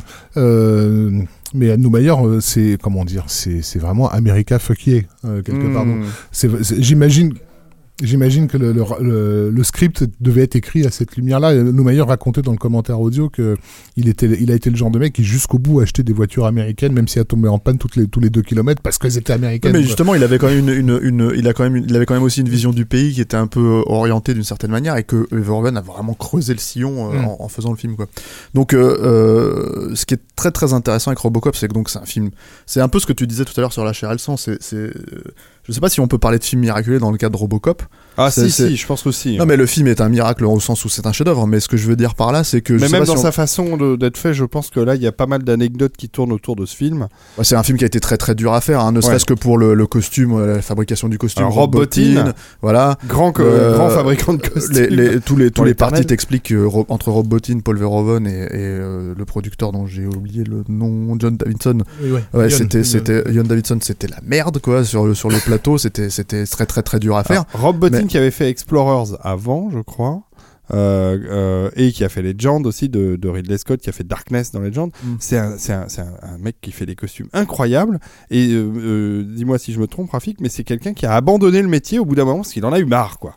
Oui, il est fou aussi, Robotine. Génialement fou, mais il est fou quand même. Et- mais non, mais il a fait partie. euh, Verhoeven aussi, c'est quelqu'un qui travaille beaucoup en famille. hein. Euh, On, a, Mm, mm. on a parlé de tous ses collaborateurs euh, fréquents. Et Rob Bottin, à partir de Robocop, il intègre la famille. C'est-à-dire, on le retrouve sur Total Recall, on le retrouve sur Basic Instinct. Oui, bien sûr. Après, il s'est arrêté de bosser, quoi. Mais euh, je veux dire, effectivement, sur Basic Instinct, bon, il a fait des trucs nettement moins voyants que sur Robocop ou Total Recall, vu le genre. Mais il a fait des, des choses superbes aussi. Mm, mm, mm. Et le, truc aussi, c'est que donc on, revient un peu sur la, genèse de Robocop. La femme de, la femme de Verhoeven euh, a vu avant Verhoeven qu'il était possible de faire un film de Paul Verhoeven avec le scénario de Robocop, et pas seulement sur l'aspect euh, politique hyper chargé, hyper agressif, hein, euh, que- qui, ressort dans le film, et qui a été, enfin pour moi, est encore très actuel. C'est-à-dire que, c'est-à-dire que le remake en question, il est, il est, ce qui est drôle avec ce remake, c'est qu'il est beaucoup plus, enfin la société que Verhoeven décrit dans, dans, dans Robocop, euh, même si elle est euh, entre guillemets Il y a eu un remake? entre, remake, entre, entre guillemets caricaturale, euh, euh, on y est arrivé quoi en fait aujourd'hui. Et le truc c'est que le, le, le remake inversement est beaucoup moins agressif que le film d'origine. Donc c'est un peu voilà. lorsque, Détroit, peu- lorsque Détroit euh, a déposé le bilan, c'était quoi, il y a deux ans, je crois Ouais, voilà. ouais. T'as le film qui sortait au même moment, le remake qui sortait au même moment, Ouais. c'était assez. Il y avait euh, effectivement un showman américain qui disait donc en fait finalement Robocop c'était une version optimiste d'autres C'est films. Mais c'est aussi un film sur. L'om- L'omnicartel de produits. C'est aussi un film. On, on parlait tout à l'heure de, de, de la vision, enfin de, de, a de connaissance du Christ. Tu voulais, voilà, tu Ouais. voulais, tu voulais parler de ça, oui. Voilà, ça. euh, euh, euh, de comment dire, euh, enfin de Ouais, enfin, c'est du complotisme, ça. et, et c'est et c'est clairement, euh, euh, comment dire, une relecture euh, de la vie de Jésus euh, sous l'angle de la science-fiction en fait, Robocop. Mm, mm, hein, mm. c'est et jusqu'à reprendre des images clés de de de, de- voilà, donc t'as la t'as la pseudo crucifixion, t'as la Renaissance. T'as le fait qu'il marche sur l'eau à la fin. T'as, enfin, t'as ah, tout un tas d'images comme ça qui reviennent, euh, qui sont, euh, qui sont chargées. euh, bah, moi, j'ai envie de dire plus mythologiquement hein, que religieusement dans le. Ça, c'était pas dans le scénario original Ça devait, ça devait l'être en filigrane, vraiment. C'est peut-être là, effectivement, que C'est la vision, euh, c'est là où, c'est là où la vision, elle est, elle- c'est là où la, la femme peut-être de Verhoeven elle s'est dit bon bah ça c'est, c'est faisable en fait. Elle lui-même a pu le voir comme ça. Il le dit hein, pour pour Verhoeven c'est clairement un film euh, sur. L'histoire de Robocop c'est quoi? C'est un flic qui meurt et qui est utilisé comme un comme un prototype en fait pour pour pour une nouvelle. euh, enfin, Ouais, pour On a le- besoin d'une un partie de euh, combat, humaine, enfin Voilà. corps pour faire tourner le truc et il le récupère. Quoi. Voilà, et toute l'idée après derrière ça, c'est une machine qui réapprend à être humaine. Donc c'est un, un- un- clairement un thème de science-fiction. Euh, euh, qui c'est une machine qui se souvient qu'elle a été humaine. C'est un thème de science-fiction que t'as vu des millions de fois dans, dans plein de trucs différents. Même après, t'as as, des chefs-d'œuvre hein, qui sont faits autour de ça. T'as Ghost in the Shell Mhm. dans les années 90. Enfin, voilà. Plus- mais dans un sens plus, effectivement plus religieux que Ghost in the Shell, puisqu'on a, on a l'idée d'une réincarnation, enfin d'une, d'une, d'une réincarnation et d'une transcendance. Et d'un personnage bipartite, quoi. Euh, C'est-à-dire, euh, c'est ça Robocop, quoi. C'est comme euh, Dieu- euh, il, est, il est Dieu et homme, on va dire, hein, d'une certaine manière. quoi. Alors, si, si euh, je me permets de, de vous interrompre pour vous faire accélérer un peu aussi, parce que le, Mm. le temps passe. Euh, si euh, dans La chair et le sang, euh, comme on disait juste avant, le film tenait sur les épaules de Roger Hauer et les acteurs qui étaient autour n'étaient pas spécialement euh, connus, euh, c'est très différent dans Robocop. Et là, il y a une, une, une tripotée d'acteurs incroyables. euh, qui ont des gueules, qui sont extraordinaires. Euh, je pense à, à, euh, donc l'acteur principal, Peter Weller, euh, qui fait un Robocop euh, génial, mais aussi Ronnie Cox, Miguel Ferrer qui joue le jeune, le jeune, Le cousin de George Clooney. qui joue le et qui est un acteur qu'on n'a pas vu beaucoup malheureusement, mais que je trouve je trouvais vachement bien à l'époque. Kurtwood Smith. Euh, Il y a euh, comment, qu'est-ce qu'il y a d'autre là-dedans Kurtwood Smith. Ouais, ouais, Voilà, tout à fait. Cox. Clarence Bodyguard. euh, Marty Brian- Allen, Ouais. qui était quand même très jolie à l'époque. Euh, un peu la fin pour moi. Pour moi, c'est- je l'ai revue euh, bien après. Euh, euh, elle, est, elle est bien Mais sinon, ce qui, est- ce qui est aussi euh, de, de- de l'ordre du miraculeux à Robocop, c'est que c'est ça. On, on lui a, on lui a pas souvent donné ce crédit. C'est aussi le, le premier film à ouvrir la voie euh, d'un apport euh, extrême oriental dans la dans la SF Mmh, américaine. C'est vrai. Euh, moi, je me souviens très bien que la première fois qu'on le- qu'on a vu dans, dans la presse française des images euh, de pré-production de, de Robocop, c'était les images d'Ed 209 en l'occurrence, et c'était des éclats de rire généralisés Le parce que D209. voilà, parce que c'était c'est quoi ce manga? Enfin vraiment Mhm, pour, pour mhm. les gens, et c'est vrai, euh, Ed 209, il sort du- à l'époque, il sort clairement d'un- anime quoi. Euh, Et le costume de Robocop quand, on- aussi. hein, quand- euh, la première bande qu'est-ce que annonce, c'était beau. la première bande annonce dans les salle faisait rire les gens, mais c'était un rire, un, un- un rire agressif, un rire malsain à l'encontre du film. Il y avait vraiment une défiance dans, dans- par rapport à cette connerie euh, américano-japonaise qui, qui se profilait. Bah, le costume de Robocop, c'est un Metal Hero. Voilà. Enfin, je veux dire. euh, Et la façon avec clair, hein. laquelle le film, dès sa première séquence, s'est mis le public dans sa poche, euh, en étant aussi, il faut le lui reconnaître, le premier film, à ma connaissance, le premier film hollywoodien à jouer du postmodernisme à ce point-là, puisque donc ça, le film débute en fait sur un journal télévisé, Ouais, donc ouais, on ouais. est, on est on- avec une fausse pub. Enfin, tu, pendant cinq minutes, tu sais pas du tout ce, ce qui est en, ce qui est en train de se passer. Il va être, euh, le film est régulièrement cuté par des pubs qui sont au départ montrées comme des, comme des séquences du film en fait. No- Je pense notamment à l'apparition de Godzilla en plein milieu, etc. Euh, et- pour la bagnole, ouais, voilà. la SU. La- Et- Mais ça raconte des choses aussi. C'est ça qui est intéressant, c'est que ça, en fait, ces pubs-là, euh, euh, le, le fait de les Ah oui, détourner, pas du tout gratuites. elle raconte sûr. en fait parce que par exemple la pub dont tu parles, c'est une pub sur la bagnole. Et la bagnole, en fait, elle, est- elle- elle- la SUX, euh, je La, sais la SUX, c'est le Voilà. truc. que combien. Et c'est le truc que tout le monde veut tout avoir monde en veut, fait y dans le. compris le preneur, le preneur d'otage qui, euh, qui est en train de négocier Voilà, euh, cette c'est la bagnole euh, avec laquelle ils arrivent à la fin, Voilà, tu vois, ouais. et euh, laquelle ils se battent. Non, non, Enfin, donc c'est c'est complètement dingue en fait comme. euh, Il y a, il y a un truc aussi important dans, dans, dans Robocop quand il arrive sur les écrans, c'est que quand on est euh, fan de comic book à cette époque-là, euh, et je parle notamment de, de- bon un petit peu de métal hurlant aussi, mais notamment de l'é- l'é- l'école américaine et anglaise. Anglaise, je pensais au magazine 2000 AD quoi, qui a révélé euh, Judge Dredd, et les Américains, je parle Frank Miller. Et justement, je fais le lien avec ce que tu viens de dire sur l'ouverture, parce que c'est bon, Frank Miller, il se trouve qu'il va écrire le scénario du deuxième Robocop, mais c'est pas pour Ouais, rien. Je pense qu'il. Ouais, mais c'est pas pour rien qu'il s'est retrouvé là, parce que le truc des infos et machin comme ça, c'est ce qu'on trouve Oui, déjà dans oui. le Dark Knight euh, de, fait, ouais, de c'est Frank vrai. Miller. Oui, oui. Donc, euh, et Chez Alan- franchement, chez Alan Moore aussi. à euh, au- dans, la première partie des années 80, quand on est fan de Judge Dredd, qu'on est fan de Frank Miller, tout ça, Oui, il y a un peu de tout voir débouler euh, Robocop, c'est un véritable événement. On n'avait Mhm. jamais vu ça prendre vie à- sur un écran. Quoi. Puis, enfin moi je, pour moi la, la plus grosse idée enfin visuel un comic book euh, au-delà de la narration c'est le Melting Man à la fin qui est juste un monstre euh, que tu- enfin moi j'ai même pas des enfin ça existait parce qu'il y en a eu des films avec des Melting Man mais ce que je veux dire c'est le, le, le- le rendre le et ça c'est pareil c'est Rob Bottin C'est le génie ouais. le génie de Rob Bottin Et- avec avec les, ca- avec les capotes qu'il a utilisées pour faire les doigts qui fondent, enfin ce genre de choses quoi. C'était c'était euh, et c'est juste un, un- un- un- une scène incroyable en plus parce qu'il y a d'une violence en fait que t'as encore que tu vois aujourd'hui. Tu te dis mais c'est complètement dingue que ça soit passé. euh, je veux dire aucune scène aujourd'hui n'arrive à atteindre ce moi ce degré de mal d'aspect à la fois malsain, Ouais. fun, À la, à la- à la fun même, parce la- que c'est quand même complètement euh, complète- Tu te dis mais qu'est-ce qui se passe à la même époque, tu voyais ce- le même genre d'idée, mais dans un film comme Street Trash, qui, pour- qui pour le coup Mm, n'était ouais. pas, ne visait pas le, même public truc- et n'avait pas truc- la même le- distribution. Le, truc qui est dingue, c'est que voilà, le truc qui est dingue aussi, c'est que cette scène, elle est non seulement fun, dégueulasse, trash, mais en plus elle est tragique, quoi, parce que le personnage qui est quand même une grosse pute dans- pendant tout le film, t'as mal pour lui, tu te dis merde et tout, même ses potes le laissent tomber. Enfin, c'est une scène horrible. Mais il y a une humanité Ils là-dedans. ont toutes leurs justifications. Voilà. La mort, Voilà. la mort atroce de, de, de, de Murphy, elle est, elle, elle est justifiée narrativement, Ouais. puisque donc pour, pour Verhoeven, en tout cas, le public n'avait pas le temps de s'identifier à ce, à ce personnage, et donc euh, la seule façon de, pour faire, de faire en sorte que le public ait une empathie réelle, c'était que sa mort soit la plus horrible possible. Et, euh, et là aussi, il faut revenir sur cette sur la scène où, après sa mort, c'est-à-dire toute la scène de tentative de réanimation, euh, qui est là, on- on- enfin moi je trouve à l'époque, en me replongeant à la- ma, première découverte du film, on est vraiment dans du cinéma expérimental. Ah ouais, Alors, ouais. On, est, on est dans cette caméra subjective euh, de, avec un angle extrêmement déformant, et tout d'un coup l'écran s'éteint Mhm. pendant, euh, je sais pas, euh, 10 secondes, quoi. Il y a plus de- Ouais, ouais, ouais. Avant de se de- de- rallumer et, de, et de passer presque 5 minutes de- dans- immobile. euh, De, Ouais, c'est voilà. Dans la peau de Robocop, ouais. Combien de fois ça a été repris par la suite hein Ouais.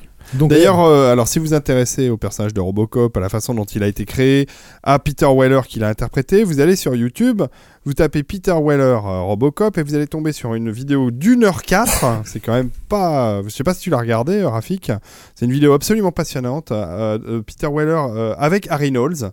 Ils sont tous les deux euh, devant euh, un écran de cinéma. À mon avis, ils vont projeter Robocop et Peter Weller explique la genèse du personnage et surtout comment il a eu ses- les idées et qui lui a apporté les idées pour la gestuelle parce Oui, que il a ça, de la pantomime voilà, un- c'est- un une gestuelle extraordinaire et ça c'était pas du tout à la base dans la, les premiers euh, euh, shoots et les premiers rushs du film et, et il explique que, que euh, le- Paul Verhoeven était catastrophé parce que ça fonctionnait pas, ça marchait pas, ça lui plaisait pas et euh, le film allait, euh, allait très mal et voilà et il raconte cette histoire comment ils ont trouvé Oh, l'idée. Voilà. Autre chose par, par rapport. non, on va, on va s'arrêter là peut-être après. Oui, mais parce que sinon par on apporte à- deux heures Par encore. rapport à l'apport de, de Robocop, c'est un apport esthétique avec le boulot de Just Vacano Ouais. sur la caméra portée. Yost. Encore une fois, Yost Vacano, pardon, euh, sur la caméra portée. Alors c'est des choses qui avaient été un tout petit peu tentées sur sur Soldier of Orange, mais pas du tout au niveau de la complexité qu'on a dans Robocop et notamment la découverte du commissariat. Enfin, l'arrivée de Murphy au commissariat était filmée en plan séquence, caméra portée, et ça, à l'époque, ça se faisait pas, et certainement pas sur une production entre guillemets commerciale, hollywoodienne, etc.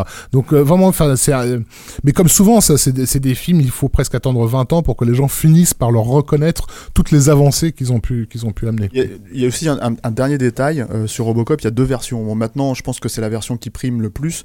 Mais à l'époque où, où le film est sorti, je crois en, en laserdisc chez Criterion, Hmm. t'as eu la version, la vraie version de, de, de Paul Verhoeven, qui euh, est beaucoup plus outrancière que la version qui est sortie en salle. Mais justement, lui-même s'exprimait là-dessus en disant quand on m'a fait couper, par exemple, t'as la scène notamment où le où t'as la première fois que le ED 209 est révélé et bute en fait un exécutif d'OCP Hmm. euh, euh, sur la table en fait. il- Extraordinaire cette voilà, scène. cette scène dans la version salle, en fait, si tu veux, il y avait, on va dire, allez, 200 coups de feu. Dans la version de Verhoeven, t'en avais 500. Donc voilà. Et le mec se fait éclater en charpie.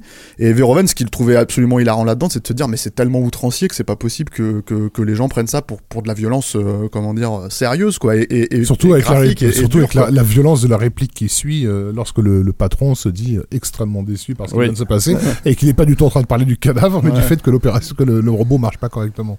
Voilà. Et donc cette version, en fait, a été révélée par Criterion. Et euh, maintenant, elle existe plus ou moins dans toutes les Oui. éditions. Voilà. Même si le, je crois que le Blu-ray propose les deux versions. Bon, je pense qu'il faut quand même ver- préférer la version de Verhoeven qui est beaucoup plus. euh, je Mais à titre trouve, euh, personnel, ouais. c'était le, pr- le premier film américain que je voyais qui se, qui s'en prenait aussi violemment à la- à l'ère des Golden Boy aussi. Hmm, hmm. Euh, il faut lui, Oui, c'est- ça. clairement ça. On hein. pourrait faire une émission entière euh, sur Mm. Robocop, mais on va passer au film suivant. La musique pour faire de la muscu.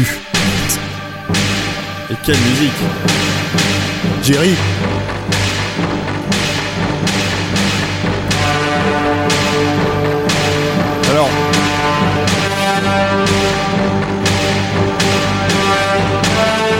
Film de David Cronenberg avec Richard Dreyfuss. c'est euh, Patrick Swayze. Il devait y avoir Patrick Swayze à un moment donné. c'est une musique de Jerry Goldsmith, mais ça aurait presque pu être du Polyduris tellement les corps euh, ressemblent à ce que fait aussi Polyduris. Bah, là, les notes, les notes qu'on vient de, euh, qu'on- C'est qu'on- Conan. qu'on entend, c'est une reprise du thème de Conan. Effectivement, c'est, c'est un hommage de, de Goldsmith à Paul Doris via le personnage de Schwarzenegger. hein. En tout cas, euh, en tout cas, euh, première collaboration euh, Jerry Goldsmith euh, et Paul Verhoeven. Donc euh, entre Paul Eduris euh, et euh, Goldsmith, ça sera ces deux compositeurs fétiches. Alors, il a, il, a, il a donné des qualificatifs. En fait, il avait dit que Jerry Goldsmith était son compositeur apollonien et, et Paul Doris était son compositeur dionysiaque. Voilà. Ah, c'est très bien. Donc en tout cas, les deux ont fait du très bon travail et, euh, et la musique de Total Recall est formidable. Et moi, alors, vous allez me gueuler dessus, mais moi j'ai une petite réserve sur Total Recall. C'est pas un film que c'est pas mon film préféré de Paul Verhoeven. Oh, Alors, écoute, Mais je pense que tout le monde a une réserve. hein, je pense que tous ceux qui aiment Verhoeven, c'est, c'est pas leur, euh, c'est, c'est pas leur Même préféré. s'il y a des bonnes choses, mais Et je vais, je vais, je vais, je vais être vache, euh, enfin, je, vais- je vais me prendre en, en exemple, quoi. Mais j'ai toujours dit que j'aimais pas euh, Total Recall, que j'ai vu en salle. pareil. Euh, je disais que j'aimais pas Total Recall quand j'ai acheté la VHS anglaise euh, qui est sortie en import. Je disais que j'aimais pas Total Recall quand j'ai acheté la première édition Laserdisc, puis la deuxième, puis la troisième. Le Et que j'aimais toujours pas le, le Le Total DVD, Recall à l'époque du. DVD, et que c'est un film que j'ai vu un nombre incalculable Oh, de mais- fois. Donc oui, Voilà. à un moment donné, il faut reconnaître qu'il y a quelque chose qui On- fonctionne diablement dans Voilà, ce film. le, le- le- le truc avec le truc avec Total Recall, c'est que c'est pour le coup, c'est un film qui représente énormément, je trouve, le, toutes les tous les contrastes de, de Verhoeven parce que c'est un projet à la base qui est le premier vrai blockbuster de, de Schwarzenegger. Hein, c'est le c'est le il est allé chercher Verhoeven parce que ouvrez les guillemets, c'est un réalisateur qui rentre dans la viande. Voilà, fermez les guillemets. Donc là, le, le, deal est clair. Hein, donc pour, pour, pour faire ce film, il fallait fa- non pas faire la version euh, cérébrale, euh, intello, euh, qui a capoté, qui était celle à la base effectivement de, Cronenberg quand il a, quand, euh, quand il a adapté ce, ce, ce roman et qui devait ça aurait le faire. été euh, pas mal d'avoir Richard Dreyfus euh, dans le rôle principal. c'était c'était Richard Dreyfus ou Patrick Swayze en fait il y avait il y avait eu euh, Patrick plusieurs Swayze, euh, moins, mais mais Richard c'était- Dreyfus, ça me plaisait bien. c'était censé être un film d'aventure quand même de enfin de, de science-fiction d'aventure mais extrêmement adapté, euh, adapté de Philippe Cadic. Voilà, donc mais extrêmement cérébrale, euh, avec un David Cronenberg à l'époque de La Mouche. Et, moi, il me semble hein, que le film avait été tourné et, et, et- enfin pas tourné, mais euh, qu'il y avait eu peut-être une semaine ou deux semaines de tournage avant que, avant que le, le studio en fait euh, ferme le truc. Il me semblait, mais jamais, jamais, jamais trouvé de, de, de, de photos de, traces tournage, de, traces de ça. Voilà. Euh, euh, Schwarzenegger avait adoré le scénario. L'avait récupéré, donc c'est un scénar, une adaptation de euh, De Philippe aidez-moi, les gars, K. euh, ouais, mais de Dan O'Bannon. Dan et- O'Bannon Ah oui, Dan O'Bannon, voilà. Euh, donc les, les scénaristes d'Alien hein. Euh, et, euh, et Verhoeven avait adoré ce scénar et il l'avait en fait carrément euh, euh, demandé à Mario Cassar et Andrew, Andrew Vajna les, les patrons de Carol Code de l'acheter pour lui et de monter le projet autour de, de sa personnalité pour dire voilà regardez euh, Schwarzenegger ce n'est pas Commando ce n'est pas Running Man ce n'est pas euh, comment dire parce que c'était ça les films Running qui Man, pas que- après, non non non c'était avant. Euh, double détente ce n'est pas ce n'est pas juste le, le gros bourrin c'est euh, le Arnold qui réfléchit. Tout le film a été vendu autour de ça. hein. Tout le film a été vendu sur l'idée, et t'avais tout les, toute la critique qui se, qui se permet devant le film en disant ça reste dans ce film-là, Arnold réfléchit. Bah, t'as- Bon. on se rappelle, la- l'affiche, c'était, euh, on n'avait plus le- les films de Schwarzenegger à l'époque, c'était tout le temps Schwarzenegger à peu près En en, plan muscle. américain, euh, avec les, les biceps. L'affiche, c'était le, le visage de Schwarzenegger euh, perdu dans la galaxie, pensif, en Une gros belle plan. affiche d'ailleurs. On voyait pas, wow. Bah, une affiche surtout qu'on s'est bouffé un milliard de fois de parce que euh, en fait elle a Ouais, il y déterminé. avait, euh, il y avait la montagne, elle a, elle a- elle le a- mont, elle a- pyramide. elle a- elle a déterminé toute cette Mars. mode d'affiches euh, gros plan visage euh, qu'on qu'on a eu pendant 10 ans. Euh, moi, il y a un truc qui m'avait, euh, à la première vision du film, euh, intrigué, et j'ai mis des années à comprendre pourquoi. C'était, j'avais l'impression, en découvrant Total Recall, de voir une tentative d'ada- d'adaptation de l'Incal. Il y avait quelque chose qui me rappelait furieusement Non, c'est Jupiter Ascending, ça.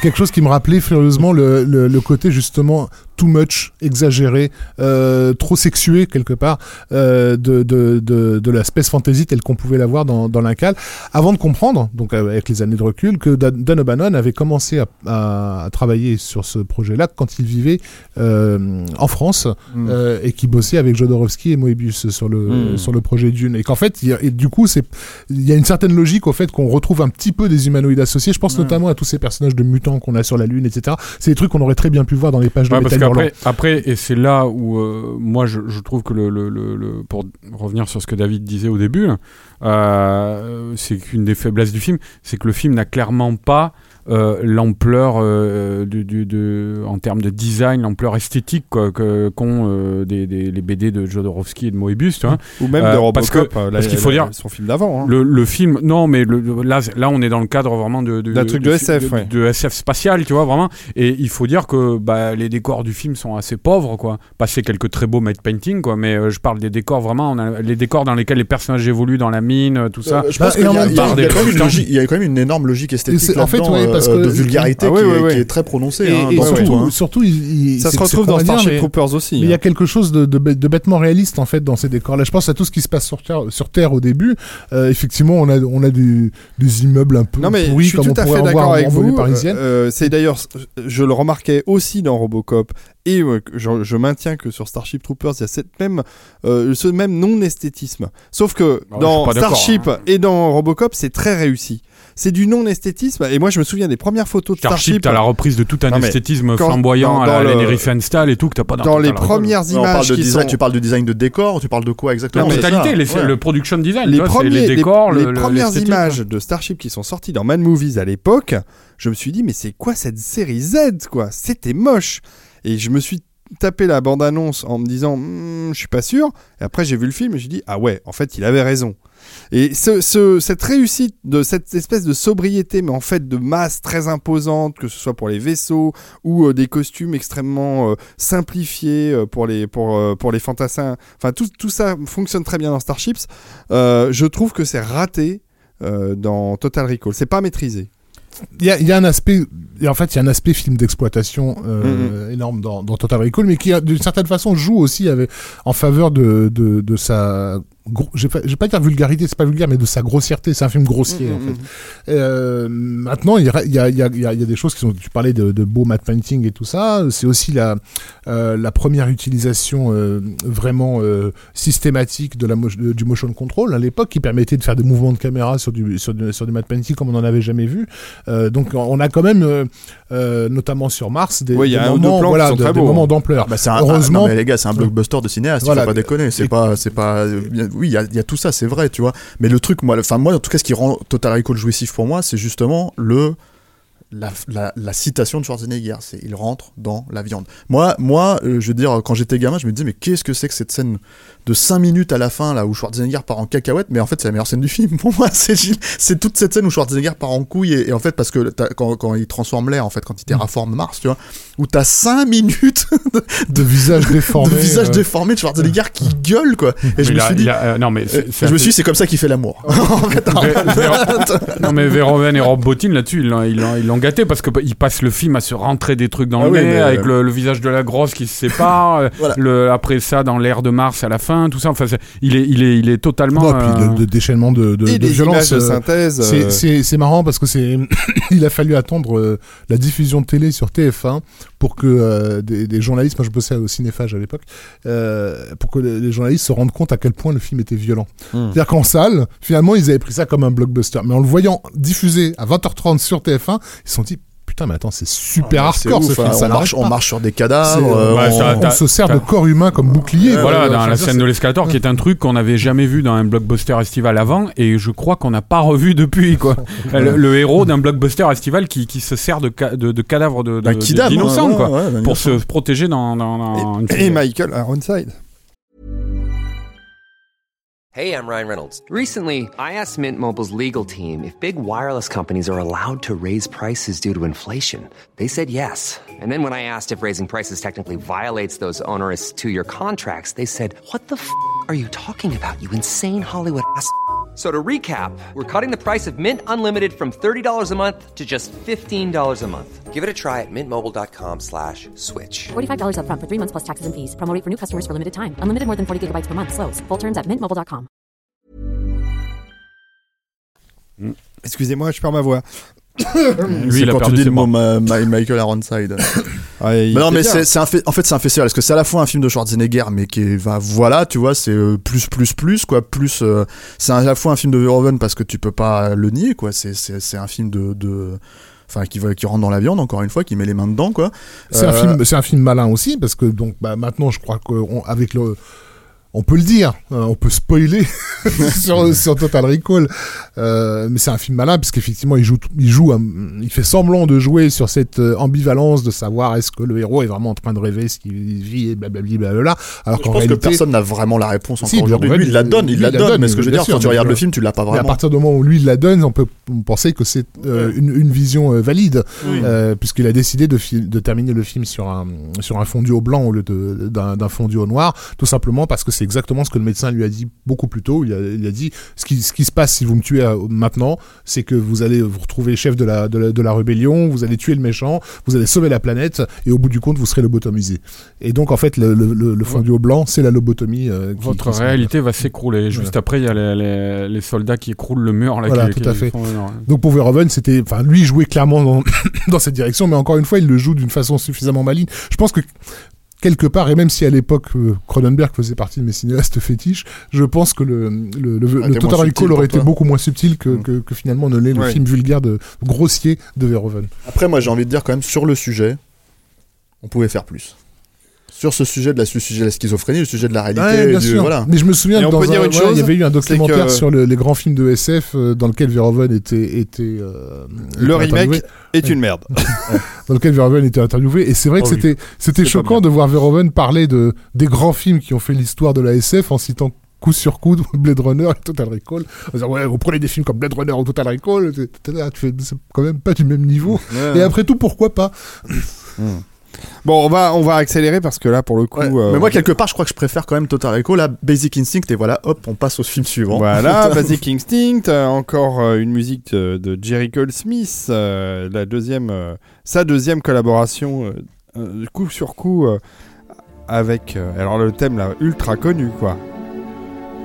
D'ailleurs, euh, plutôt pas mal. hein. Très joli thème. Ah non, mais alors, ce film. Il a, il galéré pour le trouver, apparemment. Oui, hein. oui, oui, il y a toute une histoire Il y a, là-dessus. il y a des, des collaborateurs formidables sur ce film. Hein. euh, Ouais, ceux qui aiment la musique de, de Basic Instinct, vous en avez un prolongement dans, dans un autre film qui s'appelle La Disparue, Mhm. The Vanishing, qui, qui, qui, qui fonctionne presque comme un Basic Instinct euh, 1,5 euh, En musique. musique, ouais, en musique. ouais. Bon, alors Basic Instinct, euh, Alors, le, c'est le film le plus connu de Verhoeven au niveau du grand public. Ah, C'était le plus gros succès qu'il a eu en tout cas à l'époque, ouais. Et le truc c'est que, et puis bon, une grosse controverse parce qu'on est rentré en plein dans les années 90 et dans, tout ce que ça comportait de politiquement correct. Donc Verhoeven forcément dans, cette période-là, il, c'est pas qu'il s'en est donné à cœur joie, mais ça lui a pété à la gueule euh, comme, euh, comme à l'époque de, de la Hollande, quoi, on va dire. Mais le truc c'est que, c'est que, hum, comment dire, euh, euh, c'est ce que je disais, il y a beaucoup de très bons collaborateurs, la musique magnifique, Yann de Bonte, la lumière, elle est incroyable. Ouais, ouais, ouais, Euh, ouais, c'est, ouais. c'est, enfin, Avec je veux la, dire, rien que la c'est- scène sur le balcon, et les deux flics rencontrent Sharon Stone pour la première fois. est- Le, le filmage est incroyable. Sharon Stone, euh, enfin c'est la vraie révélation du film à l'époque. Bon, Michael Douglas, il est un peu moins, euh, comment dire, euh, il est un peu moins bien employé. Enfin, Comme il est bien employé. Rafik, il est bien employé, mais il est pas très très bon, on va dire. Elle, est rentrée dans la famille euh, en, en jouant avec euh, dans Total Recall juste avant. euh, hop, elle. euh, elle Oui, mais tu lui donnais absolument pas cette cette profondeur-là. Hein, quand Bah tu non, vois le, c'est voilà, clair. ouais. Bah, ils l'ont ils l'ont simplement consciemment transformé en, en star Sharon Stone. Faut Mm. pas oublier que c'est, elle a commencé dans les années 80. Elle avait un rôle censément principal euh, dans le film Alan Quaterman, Ah. Le Roi Salomon. Ce chef-d'œuvre. Elle était affligée d'une véritable malédiction qui était que personne ne se souvenait jamais, jamais d'elle. C'est-à-dire qu'elle a été le, un des mannequins principaux de l'agence Pepsi. Euh, toutes les pubs Pepsi, c'était elle. On peut encore en voir euh, notamment une pub célèbre, enfin aux États-Unis, où elle, elle, elle, montait sur un train, elle faisait des tas de cascades pour rejoindre son mec dans le train, mais en fait pour lui prendre la bouteille de Pepsi qu'il avait. Bref, donc elle passait tous les soirs à la télévision, mais personne ne se souvenait jamais d'elle, quoi. Juste qu'elle monte sa chatte, quoi. Et justement, ce- ce- voilà, et justement, le, ce plan de l'achat de, de, de Instinct, il est, je pense qu'il est super important parce que il a tellement fait parler de lui que euh, bah, ceux dont ça devrait être le boulot et qui ne le font jamais, c'est-à-dire, je pense, les, les critiques, ne se sont pas assez arrêtés sur l'importance de cette séquence. Euh, si vous avez euh, le DVD ou le Blu-ray de Bullet, je recommande fortement de regarder le documentaire sur le montage qui est, euh, qui est dispo sur ce DVD où il y a pratiquement tous les grands monteurs qui sont interviewés, dont le monteur de, Basic Instinct, qui raconte comment, comment ça s'est passé. Euh, Sharon Stone était très inquiète par rapport à cette séquence-là. Et, le, type lui a dit Est-ce que tu veux devenir une star? Oui, alors tu me laisses tranquille. Et là, elle a quitté la salle de montage et elle l'a laissé faire son travail. C'est-à-dire qu'en fait, il y a un vrai travail, il y a un travail d'orfèvre pour faire monter la pression euh, dans cette séquence et cette pression ne, ne, ne se délâche, ne se lâche vraiment que sur ce plan-là. Il est, c'est- il est pas juste là pour, pour, pour montrer une chatte. Il est là pour permettre au spectateur de respirer d'une certaine façon un grand coup après avoir ouvert la bouche en se disant ah qu'est-ce que je viens de voir et donc de réagir comme les personnages ont réagi. Mais il y a, il y a voilà c'est mais c'est elle est vraiment phénoménalement montée cette cette séquence. C'est ce qu'on dit en fait des collaborateurs formidables, sauf le scénariste. Parce qu'à un moment donné, le, scénar de Basic Instinct, c'est quand même, un- Basic Instinct, c'est Hollywood Night. Hollywood ça, de toujours- merde. oui, tout, tout le monde l'a toujours plus ou moins, Ah, plus ou moins dit. Mais c'est aussi, euh, c'est aussi un scénar malin quelque part euh, de- qui joue justement avec beaucoup de choses à Après, sur c'est un, un- l'époque. c'est un film aussi qui est étonnant euh, à l'époque et même encore aujourd'hui, hein, euh, sur le, ce qui est, comme d'habitude avec Verhoeven, ce qui a, euh, on se dit le, le succès fracassant que ça a été malgré ce qu'il y a dedans. Alors là, il y a, il y, a, y a aussi quelque chose qui fait partie de, de, de, de l'identité de Verhoeven, c'est euh, son côté malin à jongler avec la censure, parce que par exemple, les scènes de cul très crues qu'il y a dans Basic Instinct sont des scènes que la censure n'a pas pu couper parce que euh, dans la, la, les, les, les textes qui régissent la censure américaine, euh, ils ne peuvent pas couper des séquences de cul dans lesquelles il y a un intérêt narratif et un véritable intérêt narratif, c'est-à-dire par exemple un élément de suspense comme il y a la, la, la, la grande scène finale de baise entre, entre Sharon Stone et Michael Douglas. C'est une scène où on va savoir si elle est, si elle est la, la tueuse ou pas. Donc s'il était impossible de la couper, euh, euh, sinon on risque de flinguer tout le film. D'ailleurs, il faut savoir qu'aux États-Unis, le film est sorti euh, coupé. En France et en- dans le reste de l'Europe, il me semble, mais en France en tout cas, on a eu la version euh, de Verhoeven. Et en fait, ce qui a surtout été coupé dans la version américaine, c'est euh, le gore en fait. C'est-à-dire que là, par exemple, le premier, les premiers, travail de voilà, le- les premiers coups de, de, de pas, j'allais dire de poignard, De pardon, de, pas de tournevis, De non, de pic à glace. Voilà. Tu sais, les mecs qui ont pas vu le film.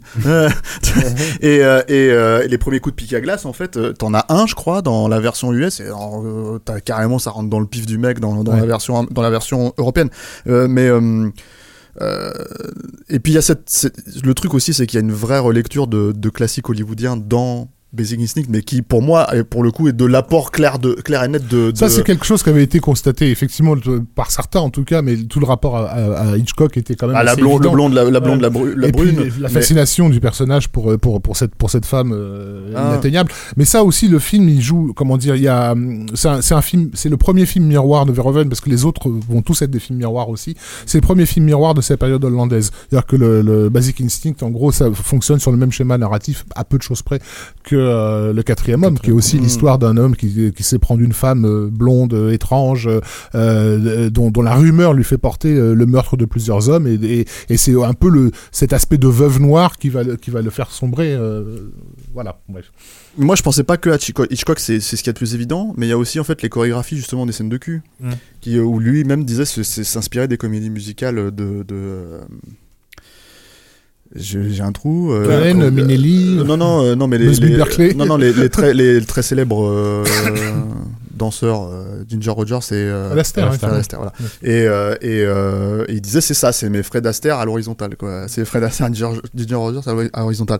Donc en fait, c'est extrêmement chorégraphié, c'est limite. euh, c'est limite tu baisses pas comme ça tu vois voilà mais euh, mais euh, et ça a joué avec, je pense que ça a joué aussi vachement euh, dans l'appréciation du film après il faut savoir aussi que c'est un film qui a été très très mal vu par la communauté euh, euh, Ah oui. homosexuelle euh, de, San, fait. alors de San Francisco à la base parce que le film se tournait là-bas.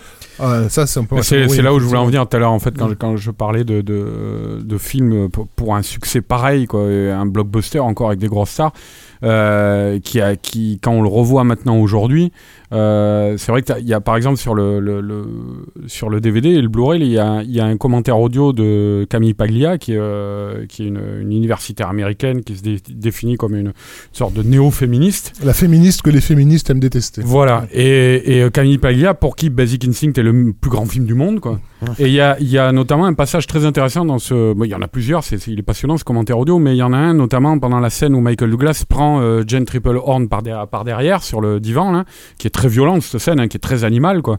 Euh, et encore une fois, quand on voit cette scène, on se dit, ah, c'est, dingue dans un film comme ça, quoi. Et, euh, elle, elle dit sur cette scène-là, vraiment, enfin, même en- encore plus quand je vois cette scène précise, mais un film comme ça aujourd'hui, parce que le, commentaire audio est relativement récent, je crois qu'il date d'il y a une dizaine d'années, elle dit ça serait impossible à refaire aujourd'hui, dans le contexte hollywoodien actuel. Et elle dit, elle énumère les, alors parce que ça, elle pourrait le dire, ça pourrait être comme ça un avis, mais elle énumère les trucs. Évidemment, c'est frappant parce que elle dit, euh, euh, euh, par exemple, cette scène-là, elle n'y serait pas. Ou si elle y serait, euh, la scène d'après, on verrait euh, euh, Michael Douglas en train de pleurer dans les toilettes et de s'en vouloir d'avoir fait ça. Il y aurait un personnage dans le film de jeune lesbienne, une voisine de jeune lesbienne gentille, la bonne voisine, quoi, pour pour pour, pour pas que les, Pour les- les- compenser, voilà, pour compenser l'image déplorable des, des homosexuels en film. Et donc, elle, elle- elle dresse comme ça un panorama de, de, de, de ce qu'est le film à l'aune de ce qu'on fait aujourd'hui, et où on se dit effectivement, oui, le cinéma de Verhoeven aujourd'hui à Hollywood, ça serait impossible. Quoi. Mais parce qu'il faut recontextualiser, c'est-à-dire qu'à l'époque, donc le truc avec les avec euh, le- le- les euh, les ligues homosexuelles, c'est que en fait ils ont foutu la merde sur le tournage. C'était, ça a été très difficile de tourner dans les scènes de rue. Euh, et en- ensuite, en fait, au moment où le film est sorti et qu'il a été un carton euh, instantané, ils, euh, allaient- ils ils spoiler dans ils les allaient queues. spoiler dans les queues en fait avec Mm. des panneaux en disant Ca- Catherine did it quoi. Catherine l'a fait quoi. Donc bon, ceux qui n'ont pas vu Basic Instinct aujourd'hui, ils le savent maintenant. c'est c'est c'est spoil. c'est Émile le tueur. voilà. Et le truc c'est que Et c'est Esterhaz, Esterhaz et, et Verhoeven se sont retrouvés dans des facs américaines à devoir répondre à, à une foule euh, assez, assez, assez vive et, échaudée par ça.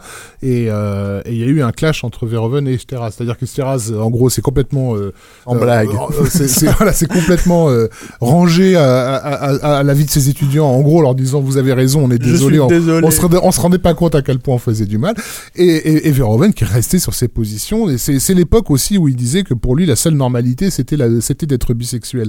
Euh, ce qui était, ce qui était pris comme une insulte par les homos qui, euh, qui- qu'il avait en face de lui. Mais et ça c'est- c'est assez amusant. Et puis c'était le, c'est le, le film aussi, c'était comme Le Silence des Agneaux avec Jonathan Demme qui a eu exactement le même problème avec le personnage de, de euh, Ted du Levine, tueur, Ted- ouais, Ted dans, dans, Levine, dans le silence des agneaux, et, qui, et- et qui du coup a fait euh, fait Philadelphia, derrière pour s'excuser. Hmm. Mais voilà, donc c'est, euh, Dieu merci, euh, ni Esteras finalement, ni euh, ni euh, ni euh, Paul Verhoeven se sont excusés avec leur film d'après. mais je pense que c'est aussi le film qui les a, euh, comment dire, euh, bien plantés à Hollywood, quoi. Euh, Showgirls, quoi. Mm. Et, Showgirls. euh, et, Ah, j'ai pas de musique là. bah, tu veux nous mettre un petit, un petit morceau de Non, Las non, Vegas non. de... C'est bon. Un petit morceau de Rhythmix. Euh, oui, parlons de Showgirls. Enchaînons sur Showgirls. Bah, Euh. Show- Showgirls, c'est All About Eve, quoi. Version, euh, version Las Vegas, selon, euh, selon euh, Paul Verhoeven, quoi. Mm. C'est. euh, Vas-y, je t'en prie.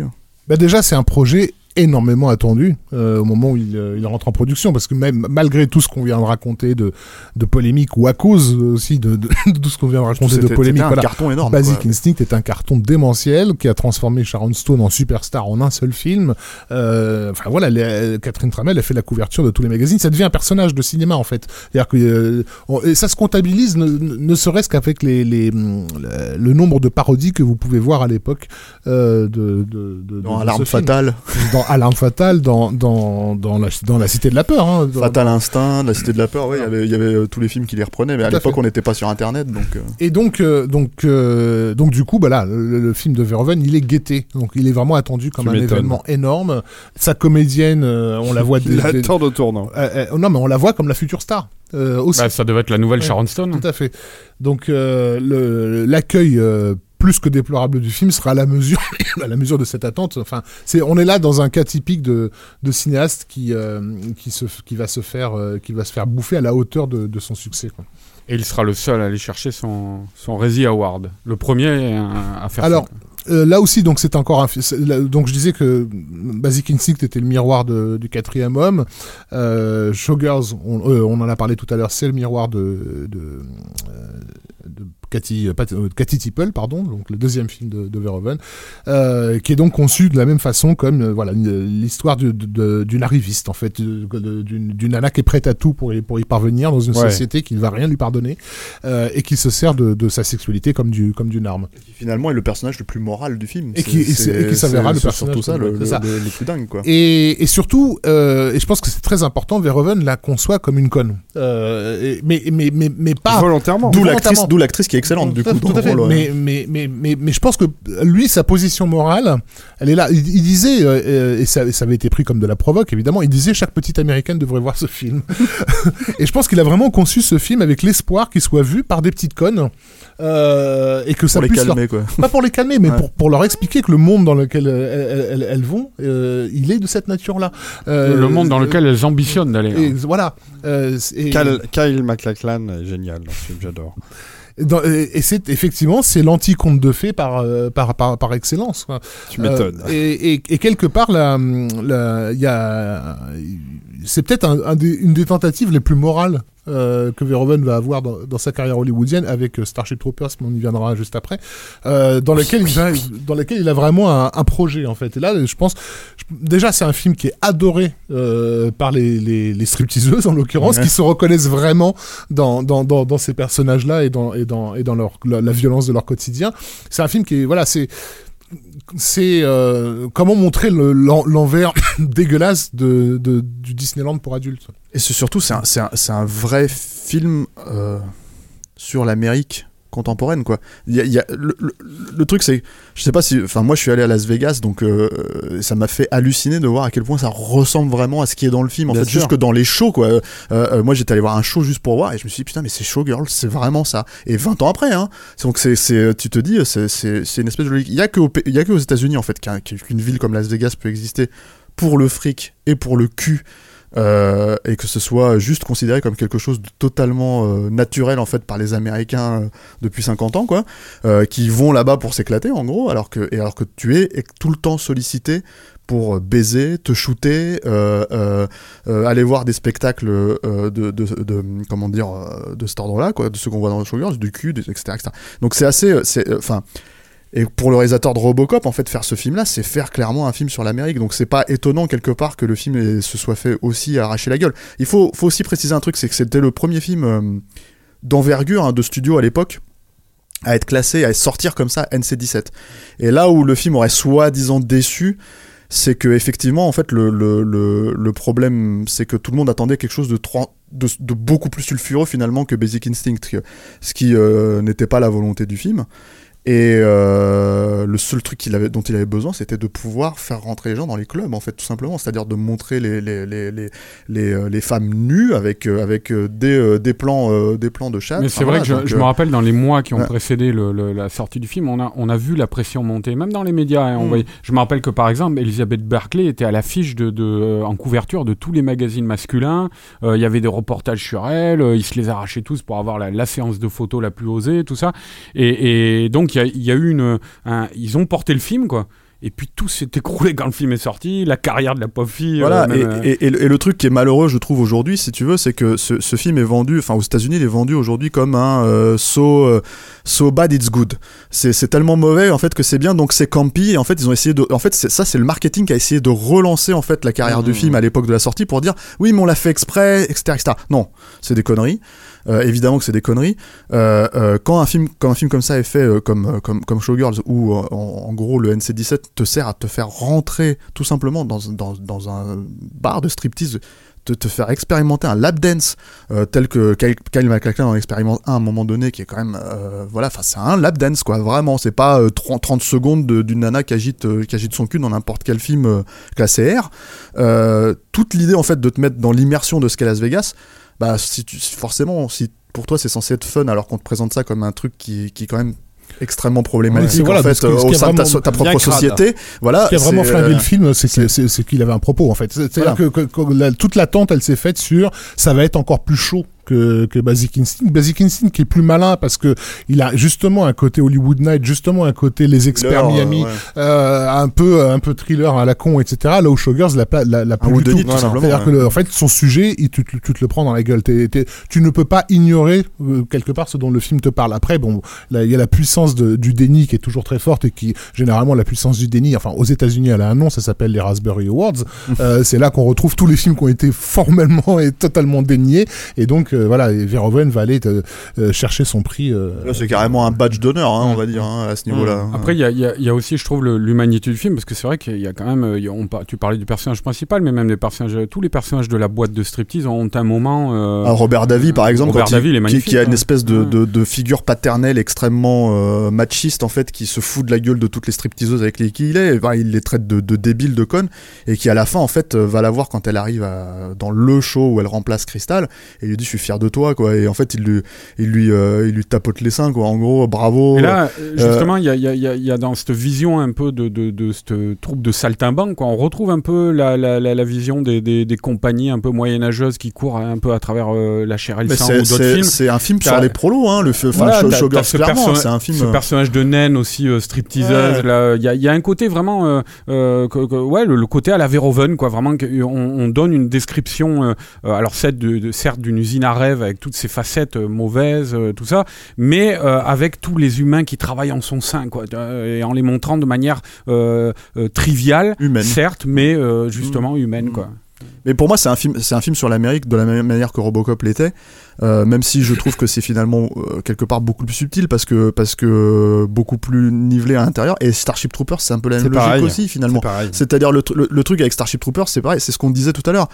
Voir un film comme ça, dont le, le, le- comment dire le, le, fond politique est finalement quand même assez évident, euh, se faire conchier au moment de la sortie de- d'une telle sorte. Alors euh, le film est sorti à peu près un an, deux ans après Showgirls. hein, deux ans donc, après. euh, je sais pas si, je pense pas même pas qu'il y a vraiment une corrélation dans l'esprit des gens parce que parce que hum, c'est pas enfin je pense que Showgirls n'avait pas été autant vu que Starship Troopers à l'époque mais euh, mais c'est quand même un film où voilà moi j'ai ce que je disais au début de l'émission j'ai ce souvenir en fait d'aller voir le film et de voir vraiment des gens qui avaient besoin de montrer qu'ils étaient outrés par le film à, à- au moment où les types en fait au moment où les soldats arrivaient avec des, des costumes qui rappelaient les costumes nazis voilà et, et, et- mais c'est tout le génie de Verhoeven c'était quoi son trip à l'époque? C'est qu'il avait utilisé carrément que des que des euh, ensembles de costumes avec- Alors on, a- on va un peu vite. Donc on abandonne euh, le terrain de Showgirl.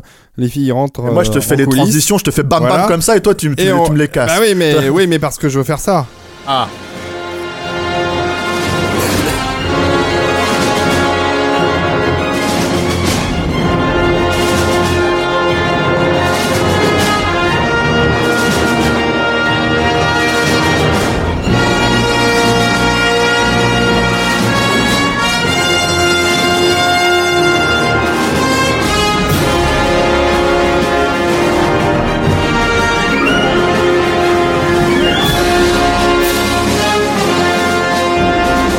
se mettre au garde à vous. c'est euh, c'est euh, Exit Jerry Goldsmith, retour à Basile euh, Polidouris pour cette musique absolument incroyable de Starship Troopers. Mais quand je dis incroyable, c'est que c'est dément. D'ailleurs, ce film est incroyable. Pour moi, c'est même si j'adore Robocop, hein, je suis comme toi, je suis grand grand fan de Robocop. Pour moi, c'est le plus grand film de Paul Verhoeven, c'est Starship Troopers parce qu'il a une ampleur absolument démente et c'est le space op Et c'est le space up que je rêvais de voir au cinéma. C'est clair, oui. Loin devant tous les Star Wars ou autres euh, Galactica Mais justement, ou tout ce que tu veux, euh, c'est Starship ouais, Troopers que je vais Souvenons-nous voir. qu'à l'époque, euh, euh, en voyant Starship Troopers, il y en avait certains qui s'étaient permis de dire ça nous donne un aperçu de ce que sera le prochain Star Wars. Ah ouais. on a vite déchanté. Ouais, C'est-à-dire le, le- le- vraiment euh, quand, quand, quand on aimait la science-fiction et alors là je pense je parle de la science-fiction monumentale hein, les trucs à la Asimov ou le cycle d'Ender euh, d'Orson Scott Card des trucs comme ça on n'avait jamais vraiment vu euh, je parle pas forcément de narration là je parle vraiment de représentation graphique à l'écran Ouais, on n'avait jamais vu un truc pareil moi je me rappelle au cinéma quand j'ai vu le vaisseau séparé en deux Ah, c'est avec toutes c'est les une des personnes à plus l'intérieur belles et tout ça. images de. Space Op euh, Et- ever. Et quoi. ouais, ouais, et je me suis dit, ouais, ça y est, on rentre dans un nouvel âge de la science-fiction. Il y a Je me ça, dis, bah, bon, là, on est et pas euh, rentré, la mais- première fois que l'héroïne prend sa petite navette pour aller euh, au Roger Young, euh, au vaisseau qu'elle va piloter, une et cette espèce de ride euh, incroyable. une très belle musique, on va, on va, elle va, elle va, arriver. Non, moi je, je veux juste remettre dans le contexte euh, de l'auteur hein, qui est à la base un des plus grands auteurs de la science-fiction euh, littéraire, qui est Robert Heinlein, qui a écrit euh, Starship Troopers, qui est un de ses bouquins les plus emblématiques. Robert Heinlein est un ancien militaire, donc il connaît très bien euh, ce Starship milieu. Troopers c'était sorti sous le titre Étoile, Étoile garde, à vous. vous chez J'ai lu. Enfin, a en- donné lieu à un magnifique album euh, de notre récemment décédé. Comment il s'appelle Notre chanteur. euh, Ah putain.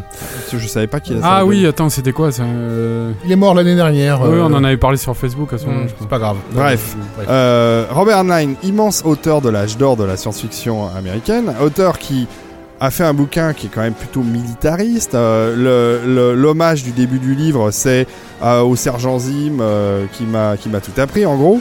Euh, et euh, et d'ailleurs, ce qui est amusant, c'est que Robert Heinlein a dans un bouquin qui s'appelle euh, En terre étrangère, a complètement viré sa cutie est devenu une espèce de baba cool euh, et a complètement changé d'état d'esprit. Voilà le fameux morceau dont tu parlais qui arrive. On va lui laisser quelques notes après. Et euh, ce que je veux dire, c'est que le bouquin d'époque avait été critiqué par un autre grand auteur de l'âge d'or qui s'appelle Harry Harrison, qui a écrit Soleil Vert, qui a écrit des choses comme ça, un formidable euh, auteur de science-fiction, et qui a fait un bouquin qui s'appelait Bill le héros galactique, et qui était une parodie de Starship Troopers. Et finalement, le film de Verhoeven, c'est un peu le mélange des deux mondes, le livre original de Heinlein et la parodie d'Harrison. Et alors, ce morceau euh, est extraordinaire. Et les images qui vont avec, ça me donne des frissons.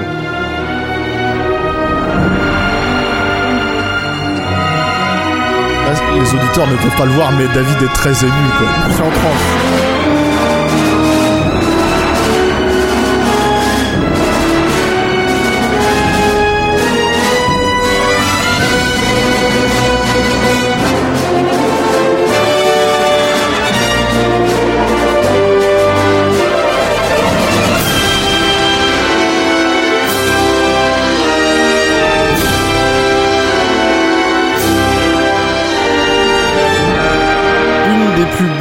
Belles musiques de space opéra. C'est vraiment un moment incroyable. Et dans la, dans la vie d'un, d'un amateur de cinéma, de science-fiction, de cinéma de grand spectacle, euh, moi, Starship Troopers, ça fait partie de ces films qui m'ont mis un jalon très profond dans la tête.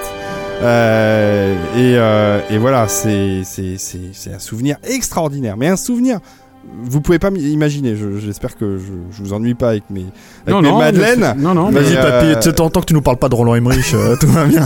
c'était très intéressant là ce que tu as dit sur les, Euh, les non, deux non, auteurs euh, science-fiction. euh, Mais, euh, mais, mais c'est vrai que oui. Euh, Après, c'est un c'était. film marquant. hein. Ouais, ouais, et, bon, il y a aussi la qualité des effets spéciaux. Je crois que c'était Sony Pictures Imageworks. Hein, Ouais, puis ça, ça, ça tient toujours debout aujourd'hui, Et, sont- et Tippett Studios pour les, pour les créatures. Voilà pour les créatures. Et, euh, et, euh, ouais, c'est- c'est c'est un boulot qui n'a pas vieilli, euh, pourtant presque 20 ans après. quoi. C'est c'est, euh, On a vu euh, lors de l'exposition qu'il y a eu au, euh, à la, à la- C'est moi que c'est un film qui a pas vieilli, c'est un film qui a fait qui a fait école tout simplement. Le, le, le, le design des des troopers, tu le retrouves dans un jeu vidéo sur deux euh, aujourd'hui. Donc enfin, le, comment ça s'appelle euh, le, le gros Mac euh, bien baraqué, le FPS. Euh, Non, en troisième pe- en, en Ah, troisième euh, personne. Duke Nukem. Non, c'est pas Doom. vraiment- Non. Ouais, alors ça c'était vieux à l'époque.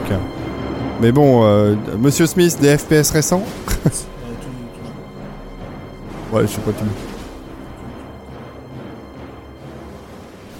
Bref, Parce que tu sais, en fait, le truc de toute façon, c'est que tu les retrouves dans Half-Life aussi. Hein, euh, les, c'est un, euh, c'est un titre encore plus évident que ça. C'est vraiment Starship Troopers en, en gros. Quoi.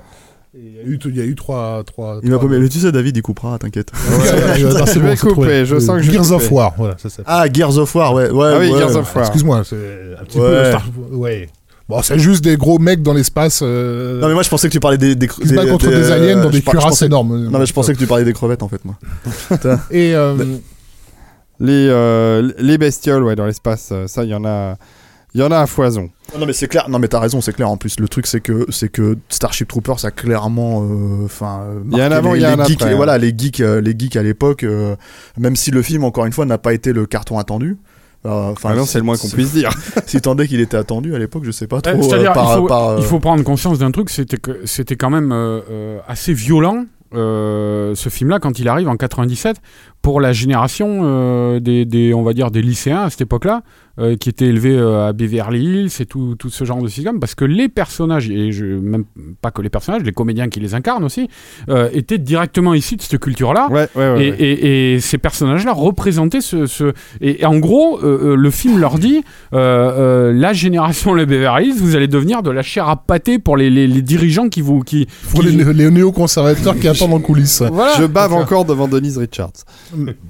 Mais effectivement, euh, c'est encore une fois un film, un film miroir de sa, de sa période hollandaise, puisque globalement sa structure reprend celle de Soldier of Orange, c'est-à-dire donc voilà une jeunesse, euh, une jeunesse dorée euh, qui s'emmerde un petit peu dans son quotidien et qui d'une certaine façon rêve de, de, de, de faire la guerre. C'est même ouais. une jeunesse décérébrée. hein, la façon dont il les montre au début, c'est c'est- c'est la, Et- la et- misère. et- hein. et qui ne vont pas forcément grandir dans, dans, dans, dans ce conflit, qui Ah, vont pas être du tout. plus portés par les événements qu'autre chose. Bien Mais on retrouve vraiment la structure de Soldier of Orange euh, à ce niveau-là. Et donc Soldier of Orange était euh, non pas un film révisionniste, mais bon, on va dire très critique sur euh, la mythologie qui s'était construite sur la, autour de la, de la Seconde Guerre mondiale. Et à sa façon, Starship Troopers va continuer ce, ce, ce travail, mais en le mêlant à, à ce que Verhoeven a perçu Aux guerres modernes. tendance euh, américaine. Ouais, oui. Euh, et- Encore et- une et fois, voilà. là, il y a une vision sur le futur de l'Amérique. hein. Et, là, qui est carrément prophétique, hélas, euh, puisque vraiment ce film raconte ce qui va se passer dans les dans les dans les dans les dix ans, les dix années suivantes, puisque donc pour ceux qui n'ont pas vu Starship Troopers, si s'il en existe, vous n'avez pas le droit d'écouter ce podcast, mais en gros, c'est voilà, le- le- le- le- les Américains, enfin les Terriens, ont raté le- leur tentative d'aller coloniser une planète probablement riche en hydrocarbures, qui est une sorte de planète désertique.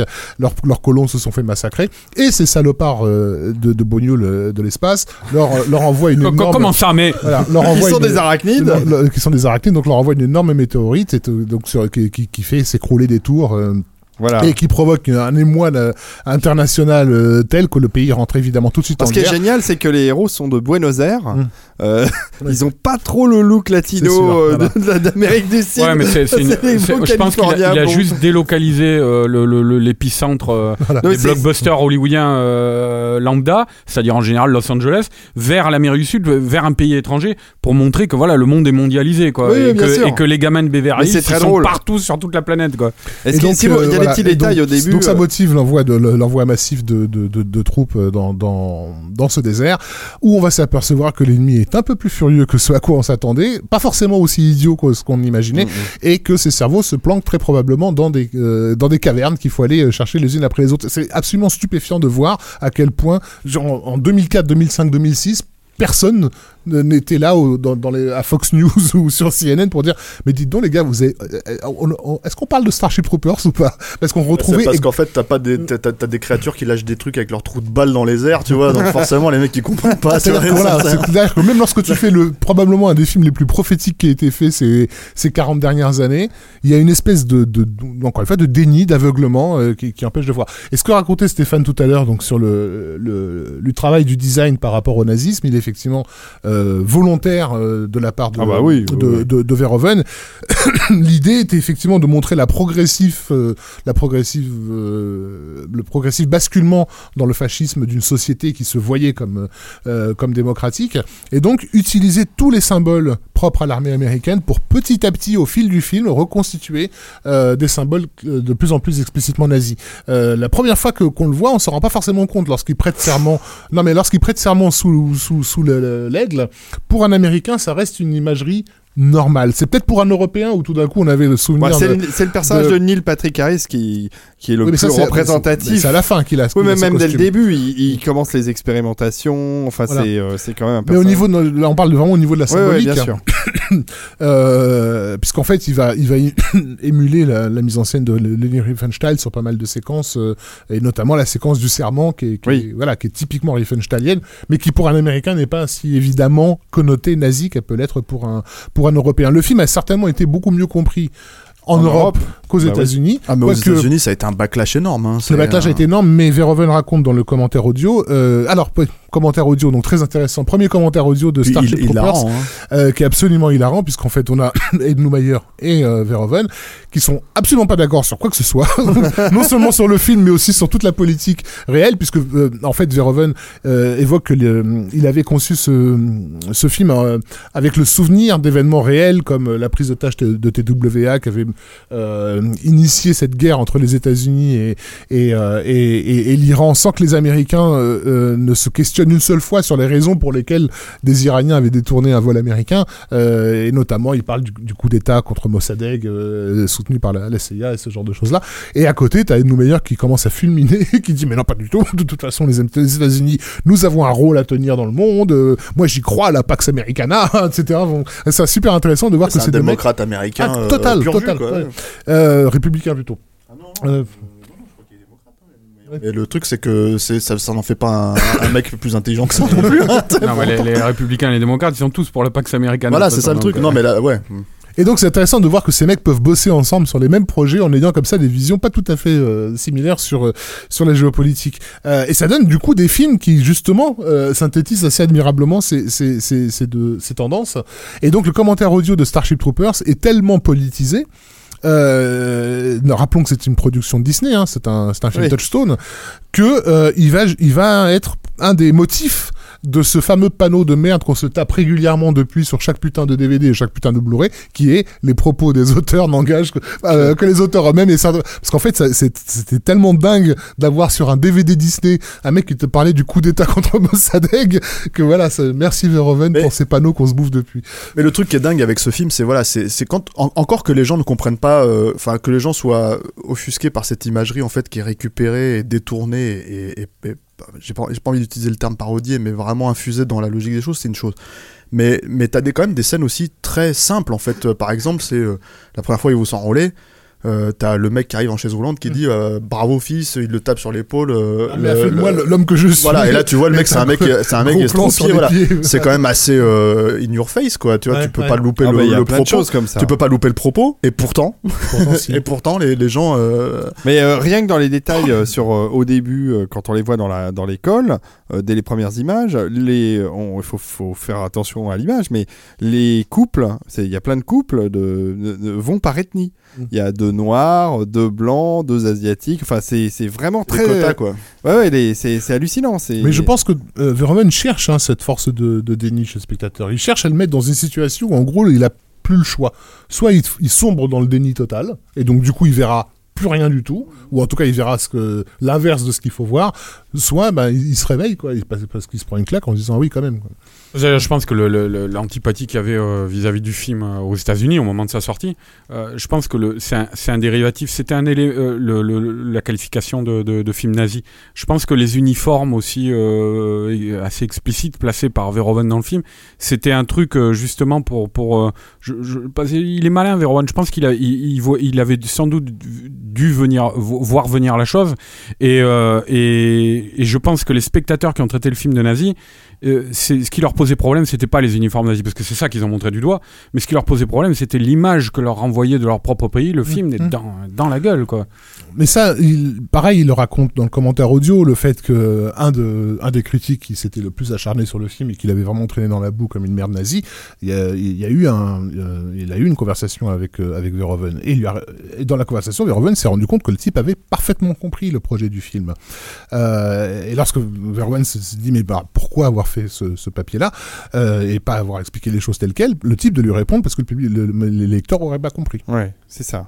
De toute façon, ils sont trop cons, là. pour les- Ouais. Ouais. Enfin, aujourd'hui, c'est un film qui est parfaitement compris aussi, c'est ça? Oui, c'est et puis c'est un film- qu'aujourd'hui, c'est un film. Parce que, bon, le backlash était tel qu'à l'époque, c'était considéré comme. euh, comme bon, oui, il n'a pas eu des radis, contrairement à, à Showgirls, mais bon, enfin, on n'était pas loin, hein, je pense.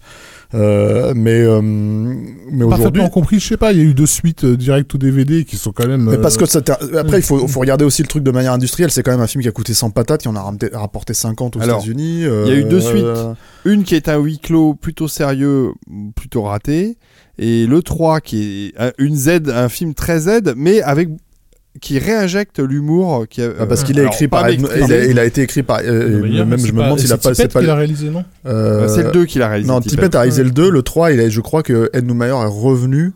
Et bon, là, il pouvait, euh, enfin, je sais pas si sur le 2, il pouvait pas se payer Casper Van Dien, mais là, il pouvait se le payer, apparemment, donc voilà. Et, euh, et euh, sur le 3, quoi, qui date de, je crois, 2007, 2008, par là, ouais. Le, Et il voilà. y a- y, a de l'humour qui a été réinjecté. Oui, parce que Neumayer était là de nouveau, mais le truc, parce que voilà, c'est ça le truc aussi avec Neumayer, c'est que je pense pas que ça soit, je pense que c'est, euh, c'est, euh, c'est pas un, un grand scénariste ni un grand, euh, comment dire, euh, enfin un grand peu, un grand politicien, ou je sais pas comment quel terme utiliser, enfin un grand, mais euh, le, le truc c'est que ça, ça reste, je pense quand même quelqu'un qui a une, une vue des, de- des États-Unis aussi euh, biaisée soit-elle en fait, qui est quand même euh, critique. Mmh. Euh, il n'a certainement pas la finesse de- que Verhoeven apporte euh, à ce non, non, projet. pas, mais c'est idiot, mais c'est euh, mais c'est euh, mais c'est quelqu'un qui fait ça. C'est pour ça que Il y a un truc que vous oubliez un peu, les gars, euh, c'est euh, le contexte cinématographique de l'époque. Le film sort entre Titanic de James Cameron, qui a toutes les aux États-Unis, sort avant Titanic. Mais oui, mais c'est l'année de Titanic et c'est Oui, l'année de, Jurassic du, de Jurassic Park 2. Voilà, du monde perdu. Difficile de faire sa place entre cet énorme blockbuster et. euh, Je pense pas que ce soit ces films-là qui lui aient fait, qui lui Oh. fait du tort. Non, je pense que ce qui lui a fait du tort, c'est encore une fois que c'est un film euh, dont on attendait. au- On attend... Les gens n'attendaient pas un film à message. Le, le côté le- Ken et Barbie, c'est un truc qui a été reproché hein, au Star- film. hein. Les gens Star- pensaient que ça serait plus sérieux que ça. Starship sauf Troopers, que il, est, il, est, il est prévendu sur le, bah, la, la réunion euh, Verhoeven-Neumayer, donc il est prévendu sur l'idée que le réalisateur de Robocop revient à ses premiers amours. Euh, Robocop, à cette époque-là, n'a pas été si bien digéré que ça. Il faut se souvenir que quand, quand Irving Kershner a fait le, avait Le fait. Robocop 2, dans, dans les interviews, il se permettait de balancer des trucs du genre, mais vous savez, euh, en regardant bien attentivement le premier Robocop, on s'aperçoit qu'il y a quand même un fond de critique sociale derrière. De l'autre côté, genre, j'ai découvert quelque chose, les gars, vous allez pas en revenir, quoi. Donc, euh, il faut... euh, Enfin, Robocop, c'est un personnage qui a été totalement à travers les, les séries animées, les suites, trucs Non, ça, qui mais était totalement vidé de sa la substance différence, initiale, la quoi. différence entre les deux, c'est que même si Robocop est un film extrêmement caustique, euh, extrêmement euh, noir, euh, enfin c'est aussi une tragédie. Il y, a, il y a une vraie tragédie humaine que tu n'as pas dans Starship a- Troopers. ça, il y a, y a- Et donc l'investissement émotionnel du spectateur, il n'est pas le même. Et, au, et, au premier, au premier degré, Starship Troopers, effectivement, ça n'est que ça. Ça n'est que ces adolescents Voilà. débiles qui vont qui vont faire la guerre et c'est trop cool. Donc il n'y a pas grand-chose au- auquel te raccrocher en dehors de, de, de cet aspect critique. Donc pour peu que tu le rejettes, cet aspect critique, effectivement, il te reste plus rien derrière. Ou alors le pour pour les pour les nerds total, le- de toute façon, je pense que personne à l'époque ne ne, ne nie que le film a, a, a des séquences de, de baston absolument démentielles Ouais, parce que de toute façon on l'avait jamais vu ça et on l'a presque pratiquement On jamais, vu depuis. hein. Euh, la, la, la séquence d'assaut du fort euh, Ah, c'est juste euh, hallucinante. Oh, puis pareil, la séquence d'attaque euh, spatiale quand ils se font euh, découper par les justement les tirs des insectes. euh, Mm. C'est, on en parlait, euh, c'est, c'est- c'est- ce découpage du vaisseau euh, du, du Roger Young en, en deux, c'est juste incroyable, quoi. Ça n'a jamais été refait. D'ailleurs, euh, la maquette du Roger Young, qui a servi à, cette, à ce, ce trucage-là, les maquettes du Roger Young font de 15 à 18 mètres de long. Elles ont été exposées euh, à l'expo sur la science-fiction qui était à la Cité des Sciences. Il y a eu une très belle expo sur, les, sur des maquettes de science-fiction. Et cette maquette du Roger Young, elle est incroyable. C'est le, le dernier film qui utilise des maquettes comme ça, avant euh, au passage à la synthèse. Et, euh, et ça se voit. Ça se voit vraiment à l'image. Ce qui est marrant aussi avec Starship Trooper, je pense, c'est d'évoquer un petit peu à travers une, une anecdote assez célèbre, hein, mais la- la- la- l'approche de, de, de Verhoeven dans sa manière de, euh, de faire ses films, hein, qui est une approche donc d'une implication totale. C'est la, la, la fame- le tournage de la fameuse scène euh, des douches, euh, où donc Oui. tous- les acteurs étaient nus. À poil. Parce que c'était le principe de, la scène. Il fallait que montrer que ces jeunes-là, à cette époque-là, dans cette culture-là, n'avaient plus aucune inhibition par rapport à la nudité du sexe opposé en face d'eux. Quoi. Et euh, évidemment, bah, euh, tous les garçons et les filles qui jouaient cette scène, les comédiens étaient très gênés par, euh, par la nature même de la scène. Et, et Verhoeven, pour les, les détendre un petit peu, les a, a décidé de, de les diriger nus. Il est rentré nu sur le plateau et il les a dirigés comme ça. Alors non, mais c'est quelque chose qui fait, qui, qui, qu'il a fait toute sa carrière, ça Verhoeven. Alors ce qui est marrant, c'est souvent, moi j'ai- j'ai- j'aime beaucoup les, les photos de set de, de Verhoeven. On en a plein en tête, hein, de Robocop, de Total Recall, où on le voit en train d'éructer les bras en l'air, le visage tordu dans des, des rictus pas possibles. Mais, mais c'est vrai que c'est, par exemple, dans, dans la scène de, où Jérôme Crabé se masturbe euh, à- en, en faisant le voyeur à travers la, la- la- dans le quatrième homme là, euh, à travers le, le la, oui, pas serrure oui. de la porte. Euh, ben, cette scène, ben non, mais Vé- Verhoeven, déjà à l'époque, je, je, je crois que c'est Jérôme Crabé qui a raconté ça, ou peut-être c'est Verhoeven, que, que Crabé avait énormément de mal à tourner cette scène où il était en train de s'astiquer comme ça, et où Verhoeven a dit Ok, bon, alors il a vidé la scène, il a, la- la- il a vidé le plateau, il a pris juste un, un caméraman, lui et Crabé, il s'est mis à côté de Crabé, il s'est mis à s'astiquer avec lui en quoi. Donc c'était, c'était, euh, c'est une manière qu'il a de, de, de, de dire, bon, qui montre en même temps le, l'outrance du personnage, mais qui montre bien son implication totale dans ce qu'il fait. Quoi. Et ce que tu racontes, c'est littéralement visible dans Robocop. C'est-à-dire qu'il y a la scène de la boîte de nuit. Euh, Robocop va chercher euh, le personnage de, de merde, le, le père de Laura Palmer, le Ray Wise. euh, Ray Wise. Euh, il vient l'arrêter en fait en boîte de nuit et, euh, et euh, donc c'est une boîte de nuit où t'as tous les punks qui sont en train de danser autour et lui il arrive au milieu, il fait son arrestation. Et, et en fait quand euh, Ray Wise euh, décide de se barrer en fait et il, il- il met un coup de latte dans les couilles de Robocop qui n'existe pas donc et il se fait très mal. T'as un plan d'insert un plan d'insert de même pas une seconde en fait de Verhoeven en train de danser. Mais en fait c'était un plan qui a été pris à son insu parce que justement il était en train de montrer à, à- au- au- à tous les euh, tous les extras en fait comment euh, comment danser dans cette scène. Et du coup les monteurs ont fait bon c'est trop bon quoi on va le rajouter dedans. Donc c'est voilà. Et, et, c'est- et c'est Verhoeven déchaîné hein, pendant une seconde dans le plan Ah quoi. mais euh, voilà. Donc c'est une petite anecdote qui est assez marrante et qui est Mhm. révélatrice de ce que tu dis quoi. Bon.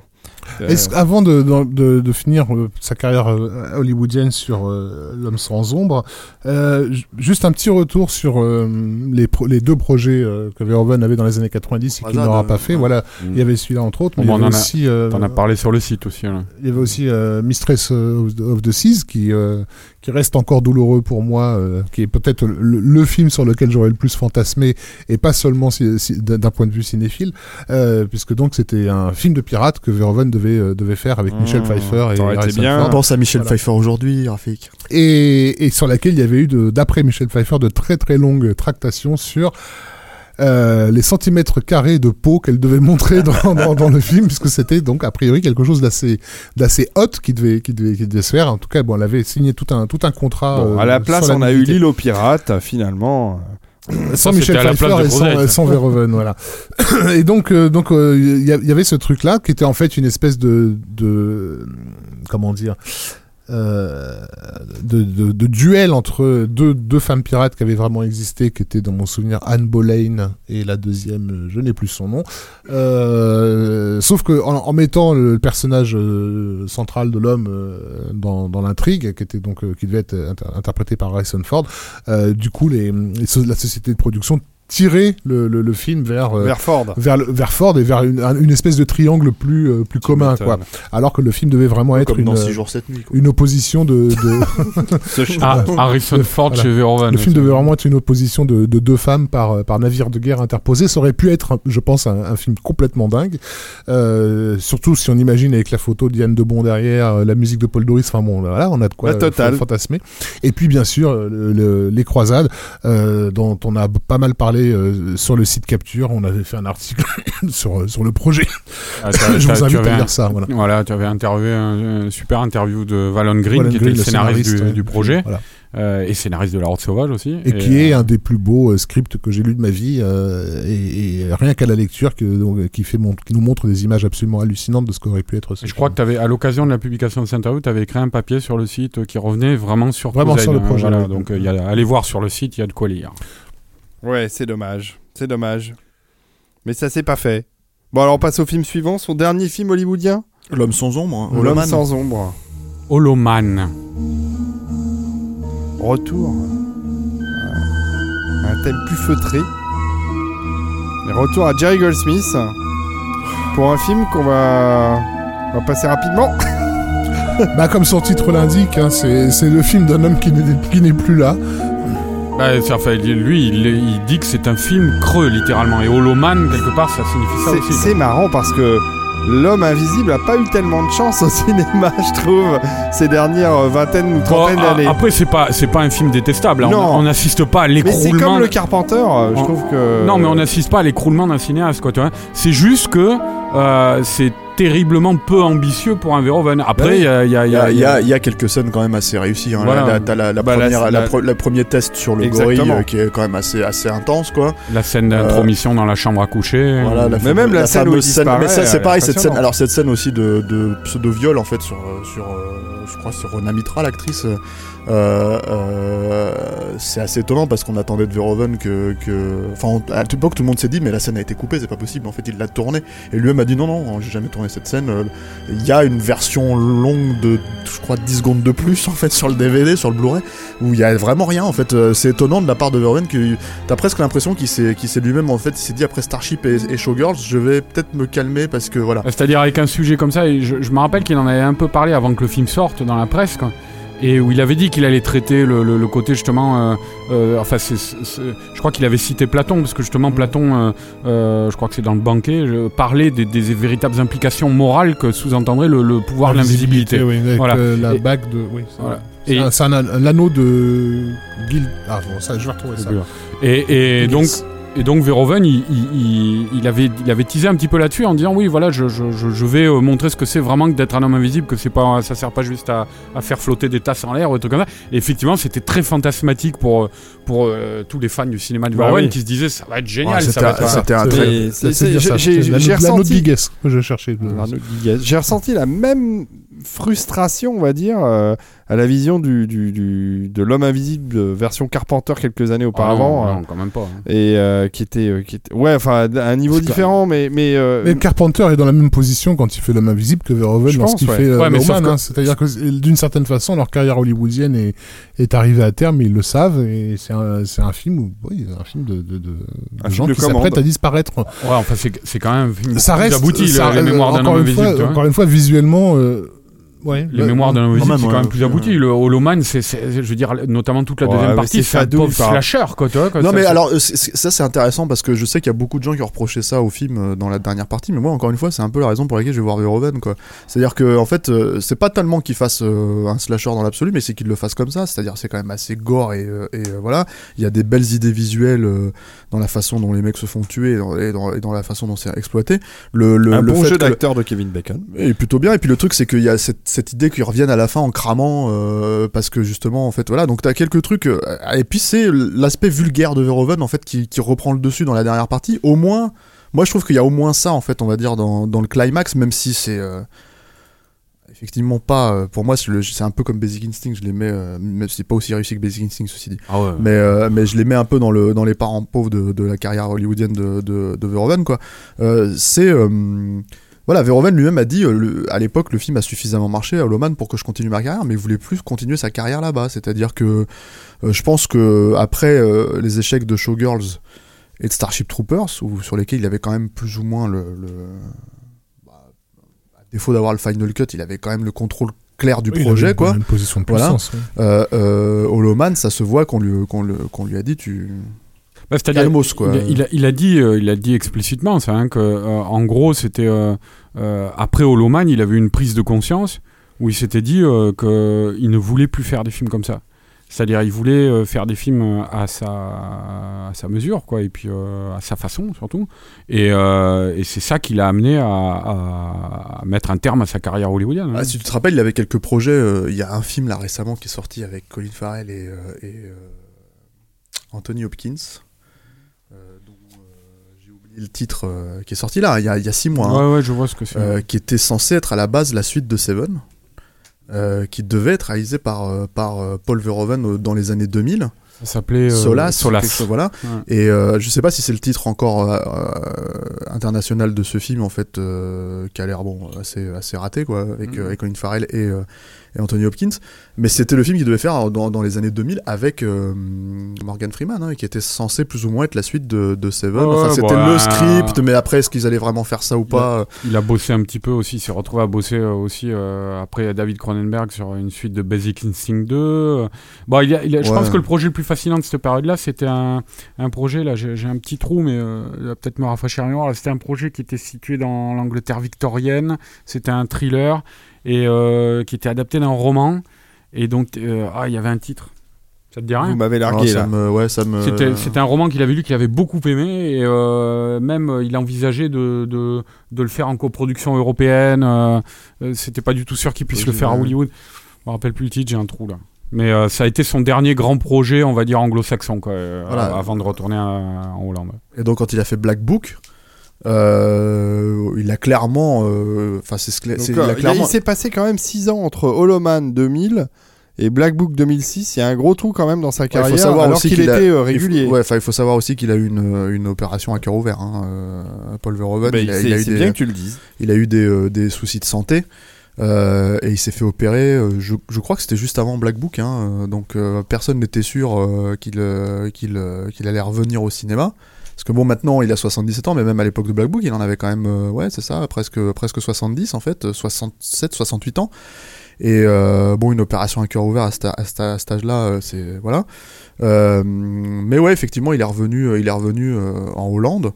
Euh, alors la question, c'est est-ce qu'il a été accueilli à bras ouverts euh, dans son pays au moment, euh, au moment de la sortie de Black Book? Est-ce que vous vous rappelez ça je me suis plus Non. concentré sur la, la, la sortie euh, française. Mais, euh, mais c'est pareil. Alors, c'est un film. Le truc avec Black Book, c'est que c'est encore un film. euh, bah, c'est un pur film de Verhoeven. Il est revenu avec son scénariste hollandais. Mais. mais c'est surtout un film où j'ai l'impression que l'aspect offensif en fait est, est presque passé inaperçu. Ah oui, c'est- un film qui est là aussi terriblement offensif graphiquement. Il y, a la fameuse scène euh, où elle se fait déverser des hectolitres de merde sur, sur la gueule à la fin. Super impressionnant. Ça c'est évident en fait Ouais. pour les pour les gens. Et, mais- et, euh, et- et c'est aussi effectivement un film très offensif euh, euh, sur ce qu'il dit euh, de la guerre et, et de ce que cela a représenté dans l'inconscient collectif de toute l'Europe de, dans les 60 70 dernières années. Euh, c'est déjà une représentation de, de, de, de la, de la guerre et notamment de la résistance euh, comme on n'en a jamais fait nous en France. quoi. C'est-à-dire par exemple montrer euh, tous les courants euh, de la résistance qui la secouent, qui la disloquent, euh, avec des gens de, de- venus de tous les bords politiques qui n'arrivent pas à s'entendre, tout ça. C'est aussi montrer l'histoire d'amour entre une résistante juive et un officier allemand. Enfin voilà, c'est un, un- un nazi hein. voilà. Et, et bah oui, bah officier Non mais voilà, mais, Guerre que, que- mondiale. non, mais ouais. que ça soit dit clairement pour que Ouais. ça soit pas Ouais, justement. Et oui, pour faire le, le- le choc des, des deux. pour clairement dire que ce n'est pas un mec qui s'opposait au régime Et puis c'est film quoi, voilà. à la base. Et puis c'est un film aussi. euh, alors après, on va peut-être pas euh, parce que c'est un film quand même relativement récent. Euh, spoiler, la, tout- pas tout spoiler, mais spoiler la Moi, c'est un film et qui m'a marqué. Hein. Je l'ai, je l'ai, je l'ai regardé. Moi, c'est un euh, des plus- Une fin, une c'est- fin qu'il a payée de sa poche. hein. C'est un, des, c'est un des plus grands Verhoeven pour moi, vraiment. Moi, je euh, suis sorti de là, mais euh, séché, quoi, complètement. Et notamment, c'est vrai que la, la, la, la fin, alors, je- on va pas spoiler parce que c'est un film récent. Et puis, bon, euh, on va pas non plus rentrer dans des considérations géopolitiques qui pourraient nous attirer Ouais, des ouais. ennuis, quoi. Mais, mais, mais, mais la fin du film, euh, où. Euh, ah, je sais pas comment le dire. Non, mais ça, elle dit, elle dit un truc sur la judéité euh, contemporaine Mm. et elle le dit d'une façon suffisamment polémique. Et, c'est- et le terme est important parce que vraiment, euh, c'est une fin qui est- sur laquelle il est difficile de savoir où Verhoeven se situe. Euh, mais comme il y tenait beaucoup et qu'il n'avait pas les moyens euh, sur son budget de, de le faire, il l'a il a payé de sa propre poche le, le- le tournage de cette, de cette séquence finale. Et c'est marrant parce que c'est une scène qui est passée totalement C'est assez dingue effectivement qu'elle n'a pas été commentée, mais Comme si généralement, c'était Je te rappelle quand on est sorti- romantique, ouais. Quand on est sorti de la projection, on se disait il va se faire détruire la gueule. la Tu sais, gueule et généralement, tout. C'est les films, fait. les films qui abordent cette question-là de façon intelligente, ils sont rares. Euh, et, c'est- et, et sur cela, personne n'ose n'ose tomber à bras raccourcis parce que tu peux, pour tomber dessus, il faut être armé euh, euh, intellectuellement parlant. C'est Munich et euh, Black Book. Pour moi, c'est les- la- sur les dix dernières années, sur la question israélienne, c'est les, c'est les seuls films qu'il a abordés euh, en posant des questions euh, euh, graves, on va dire, et pas, euh, et pas de la pure, euh, de la pure de, des bandades, quoi. Moi, j'aime, moi, j'aime, moi, j'ai été euh, vraiment euh, très marqué par ce film. C'est pas un film que je reverrai tous les jours. hein. Euh, clairement, c'est pas une, c'est pas d'une vision facile, mais c'est un film qu'il faut voir. Je Mais pense aussi C'est étrange, quand même- aussi, étrange que un très ça- beau film. hein. Voilà, c'est Aussi, très beau étr- aussi étrange que ça puisse paraître, en fait, euh, de la façon dont on parle du film du- depuis, depuis on en parle, là, pour ceux qui l'ont pas vu, éventuellement, c'est que c'est une histoire d'amour. C'est un Ouais, vrai film, euh, euh, comment dire, euh, euh, qui, est- qui est porté par cet élan et par un vrai personnage de femme complètement, euh, complètement qui- dans, dans toutes ses contradictions. C'est un euh, film qui, qui et c'est d'autant plus étonnant euh, vu la suite de la carrière, enfin la petite suite de la carrière de, de, de Verhoeven, quoi. Mais c'est un film qui claque visuellement, quoi. C'était la, la Ouais, scène, ouais, d'ou- c'est- la scène d'ouverture, il y a des plans à la il y a un vrai, Lynch, il y a un que vrai côté romanesque dans le film. Ah ouais, en ouais. fait, euh. Et puis, et puis c'est encore la révélation. Voilà, on- tout le monde l'avait attendu sur Showgirl, c'est pas arrivé, quoi. La, la pauvre Elisabeth Berkley l'a morflé, mais euh, c'est, il révèle encore une, une, une immense actrice, quoi, dans un Caris rôle, Van- Caris Van Houten, ouais. dans un rôle magnifique qui, pour moi, euh, ce rôle-là reste un des plus beaux rôles féminins que j'ai vu ces dix dernières années, quoi. C'est Elle formidable. Elle est, elle est assez hallucinante. Et, et, euh, ce qui a permis quand même à Caris Van Houten, même si on l'a vu dans des rôles un peu secondaires, quoi, mais de faire carrière à Hollywood aussi quand même, parce que Bon, c'est elle est une- quand même dans Game of Thrones, elle est Voilà. quand même dans. Bah, ça, c'est dans- le gros morceau, mais après, voilà, dans, elle avait dans des- Valkyrie. Elle avait des rôles utilitaires dans Valkyrie ou d'autres films comme ça, mais c'est vrai que ça lui a permis de faire Games of Thrones, voilà, un Mm. rôle important quoi. Mais euh, mais elle fait des vines. voilà. Bon, Elle est super drôle en fait comme Nana, elle, elle fait des vines euh, assez rigolo. ouais. Mais euh, mais ouais ouais non non c'est Black Book quel retour quoi parce que c'est vrai qu'après euh, euh, il y avait eu un hiatus, il y avait eu la maladie comme on disait, euh, Ouais, il y avait eu l'homme sans ombre euh, et donc on se disait on, on était en droit de se dire bon ben Verhoeven ça y est il a peut-être derrière lui euh, sa carrière quoi et, et, et là euh, quel, quel retour quoi. Ah ouais, non, mais j'ai été, euh, moi j'ai été. Je pense aussi que c'était. euh, euh, Enfin, après, j'avais vu des interviews de, de, de Verhoeven. Je pense que ça a été une sorte de bonne jouvence un peu pour lui aussi, quoi. Mm. Justement, avec tout ce qu'il venait de traverser, euh, il a retrouvé son, son complice de toujours, Gérald Sotoman. Il a retrouvé quand même pas mal de gens euh, euh, de ses équipes de l'époque. Euh, il est retourné. Moi, alors, justement, quand j'ai revu Soldier of Orange l'autre jour, là, euh, je me suis demandé même s'il y avait pas, c'était pas bourré de lieux de tournage qu'on voyait dans Black Ah oui, Book. oui, très Parce, probablement. parce oui. que euh, tu te rappelles la, la La, scène de- des vélos, j'ai l'impression qu'elle est tournée au même endroit que la scène des vélos Ouais, de mais alors, of Orange. Et, et par exemple, euh, ouais, dans le même quartier avec Mhm. ce, ce genre de petits canaux là, euh, fluviaux, et euh, t'as par exemple la, la scène d'où elle se jette de la fenêtre dans Black Book. Là, c'est une scène, euh, elle monte sur un petit balcon, là, un promontoire qui est genre au premier étage d'un immeuble face à la foule, là, et euh, pour s'échapper là, et, le, et, et ben ce balcon. Avec cet, immeuble en coin comme ça, il est exactement dans, dans Soldier of Orange aussi. Donc je pense que c'est- un film ouais, qui l'a qui ramené à ses jeunes années et qui, a fonctionné un peu comme euh, une sorte de bain de jouvence et ça a été très bénéfique pour lui. Et puis c'est hein. peut-être pas un gros budget à la hauteur des films américains euh, qu'il a tourné évidemment, hein, mais euh, mais c'est quand même un Puis il a été budget pour libre un dessus, C'est quand même un film européen assez cher. hein. C'est Mm. quand même un film qui a coûté euh, 15, euh, 10, 15 millions d'euros. Ouais. Le pognon est à l'écran Voilà, même, et le pognon est à l'écran évidemment. Mais voilà, c'est donc la question c'est de savoir est-ce que il y a quand même cette logique où hein, il y avait un peu le retour de, de entre guillemets de l'enfant prodige qui s'était fait chier sur la gueule pendant toutes ces années. Enfin de l'enfant prodige maintenant il avait 70 ans quand il a fait le film mais euh, et qui revient. Donc j'ai l'impression qu'il y a quand même aussi cette euh, acceptation euh, à l'époque. Avant en tout cas le, la sortie du film. Après je sais pas Bah, comment ça a je été. euh, Je pense aussi que ça, j'en suis pas certain parce que je, je- je n'ai pas vu Verhoeven le dire ou des, des, des, des, des gens, euh, des Hollandais le dire. Mais je pense que quelqu'un qui s'est fait chier comme il s'est fait chier dessus par les Hollandais euh, à l'époque où il tournait, comme on en a parlé tout à l'heure, dans, les années 70, 80, 80 surtout, euh, euh, qui va faire carrière à Hollywood, qui fait des succès mondiaux et qui revient après quand il est vieux, que tout ça est passé, qu'il y a du temps qui est passé et que les gens se souviennent aussi peut-être des premiers films qui ont été des triomphes publics, tout ça. Je pense que les passions se sont apaisées et qu'il a été mieux reçu en, en- en Hollande que quand il en est parti, quoi, sans doute. Avant la sortie du film. Hmm. Parce que bon, c'est la, la question, c'est de savoir comment il a été reçu après la sortie. Pas l'impression que c'était qu'en France, reçu. en France, en France, le film a été relativement bien reçu, mais c'est vrai que voilà, le- les choses dont on parlait, comme la scène finale, c'est, euh, c'est, enfin, étonnamment passé complètement inaperçu et euh, donc tu te dis bon bah, mais c'est encore une fois, c'est la capacité de Verhoeven à, à, comment dire, à tellement infuser ça dans sa mise en scène, à sa façon de procéder que que que enfin, c'est aussi un des trucs qui le rend. euh, c'est un de ces cinéastes en fait qui est capable de, de, de transcender un scénario par sa mise en scène vraiment, hein, c'est-à-dire de la symboliser et de la rendre, euh, de le rendre le, le- comment dire. euh, le matériel offensif en fait, le, le matériau offensif quoi. Alors après ça, il a tourné euh, un espèce de film ouais. collectif. euh, On est bien emmerdé par rapport à ça. euh, en fait, il a, il a fait un, euh, un Moi je film l'ai pas vu, hein, j'ai pas vu le. qui pour moi est un téléfilm. Enfin, j'ai l'impression que c'est qui s'appelle Stick Spell. Euh, Tricked. ouais, En- Je sais pas pourquoi. Et ça, euh, on est bien emmerdé parce qu'aucun aucun d'entre nous ne l'a vu. Par contre, on a vu Voilà, la voilà. bande-annonce de Elle, on a vu la bande-annonce de elle, voilà. voilà, qui ressemble à la bande-annonce de ce film. C'est-à-dire, euh, je pense qu'on aurait pu se faire violence pour le voir quand même, euh, étant fan de Verhoeven. Mais c'est vrai que je pense qu'on qu'on- on a été un peu échaudé aussi par euh, Le visuel, ouais. par la bande-annonce quoi. De, je parle de, de- je parle pas de elle, hein, je parle de. Le Spell, ouais. Voilà, Euh, parce que c'est vrai que tu vois la bande-annonce, tu disais bon, c'est c'est- Ça a l'air sacrément apparemment, c'est une œuvre collective, hein, c'est-à-dire qu'apparemment, il est allé chercher des étudiants euh, euh, une en- sorte de cadavre exquis un voilà. peu, mais qui, qui ont travaillé sous sa direction quand même. Voilà, qui ont travaillé sous cette direction, mais qui lui ont ramené plus ou moins tous les éléments. euh, et en fait, c'était une expérimentation qui, qui lui a un peu pété à la gueule, comme il le dit lui-même, hein, si j'ai bien compris. Il n'était pas dit- tout à fait d'accord, il n'était pas tout à fait content du résultat final. Dans les expérimentations, moi, il avait fait une, euh, un épisode du Voyageur euh, lorsqu'il est arrivé à Hollywood, Ah ouais. qui était. euh, qui Mais Le Voyageur était une série très moche déjà. Voilà. Euh, alors, qui était intéressant parce que tu avais quand même euh, euh, déjà un personnage de femme fatale euh, euh, qui préfigurait euh, ben, des Catherine Tramel euh, et autres. Mais alors, qu'est-ce que c'était moche ouais.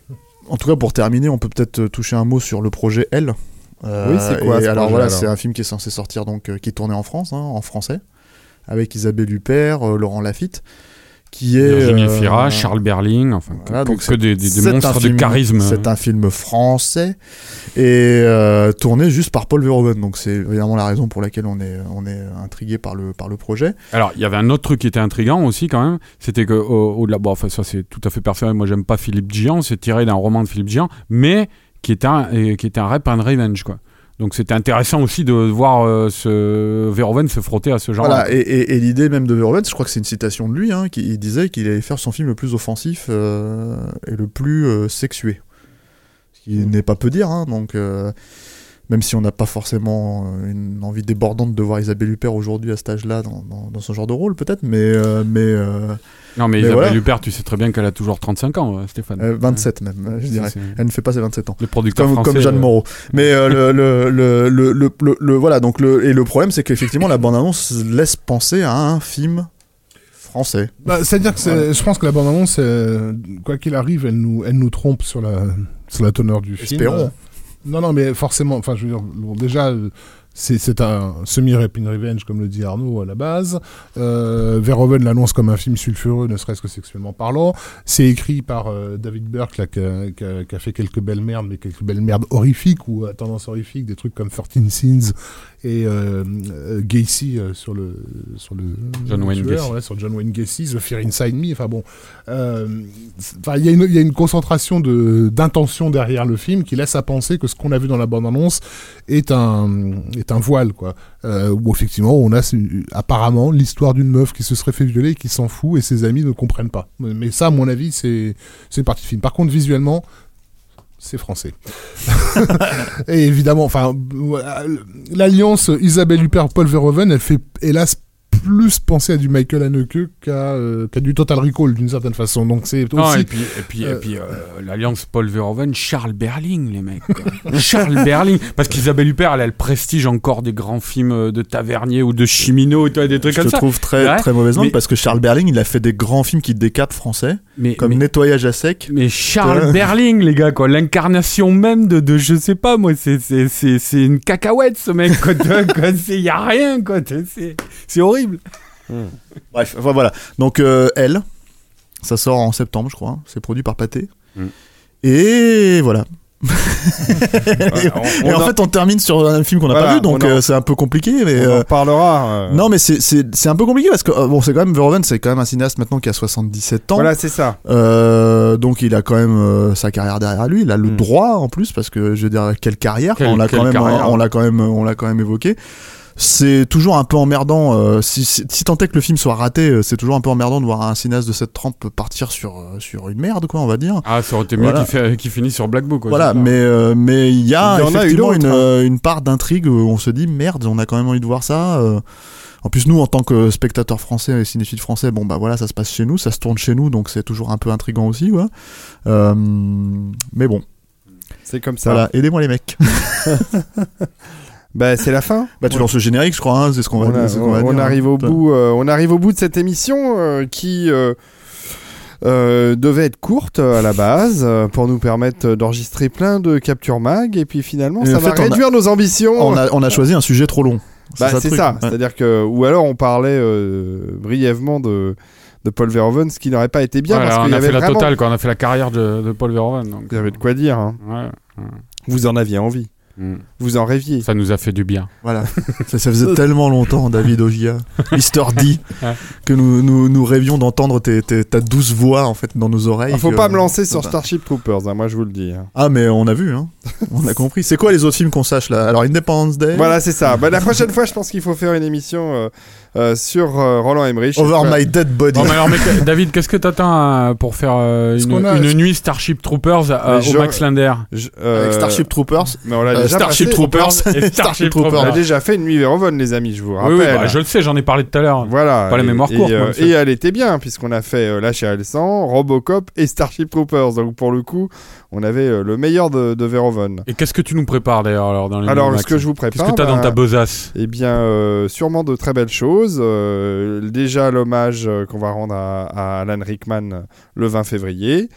J'espère que ce podcast sera en ligne avant ça, comme ça vous serez au courant.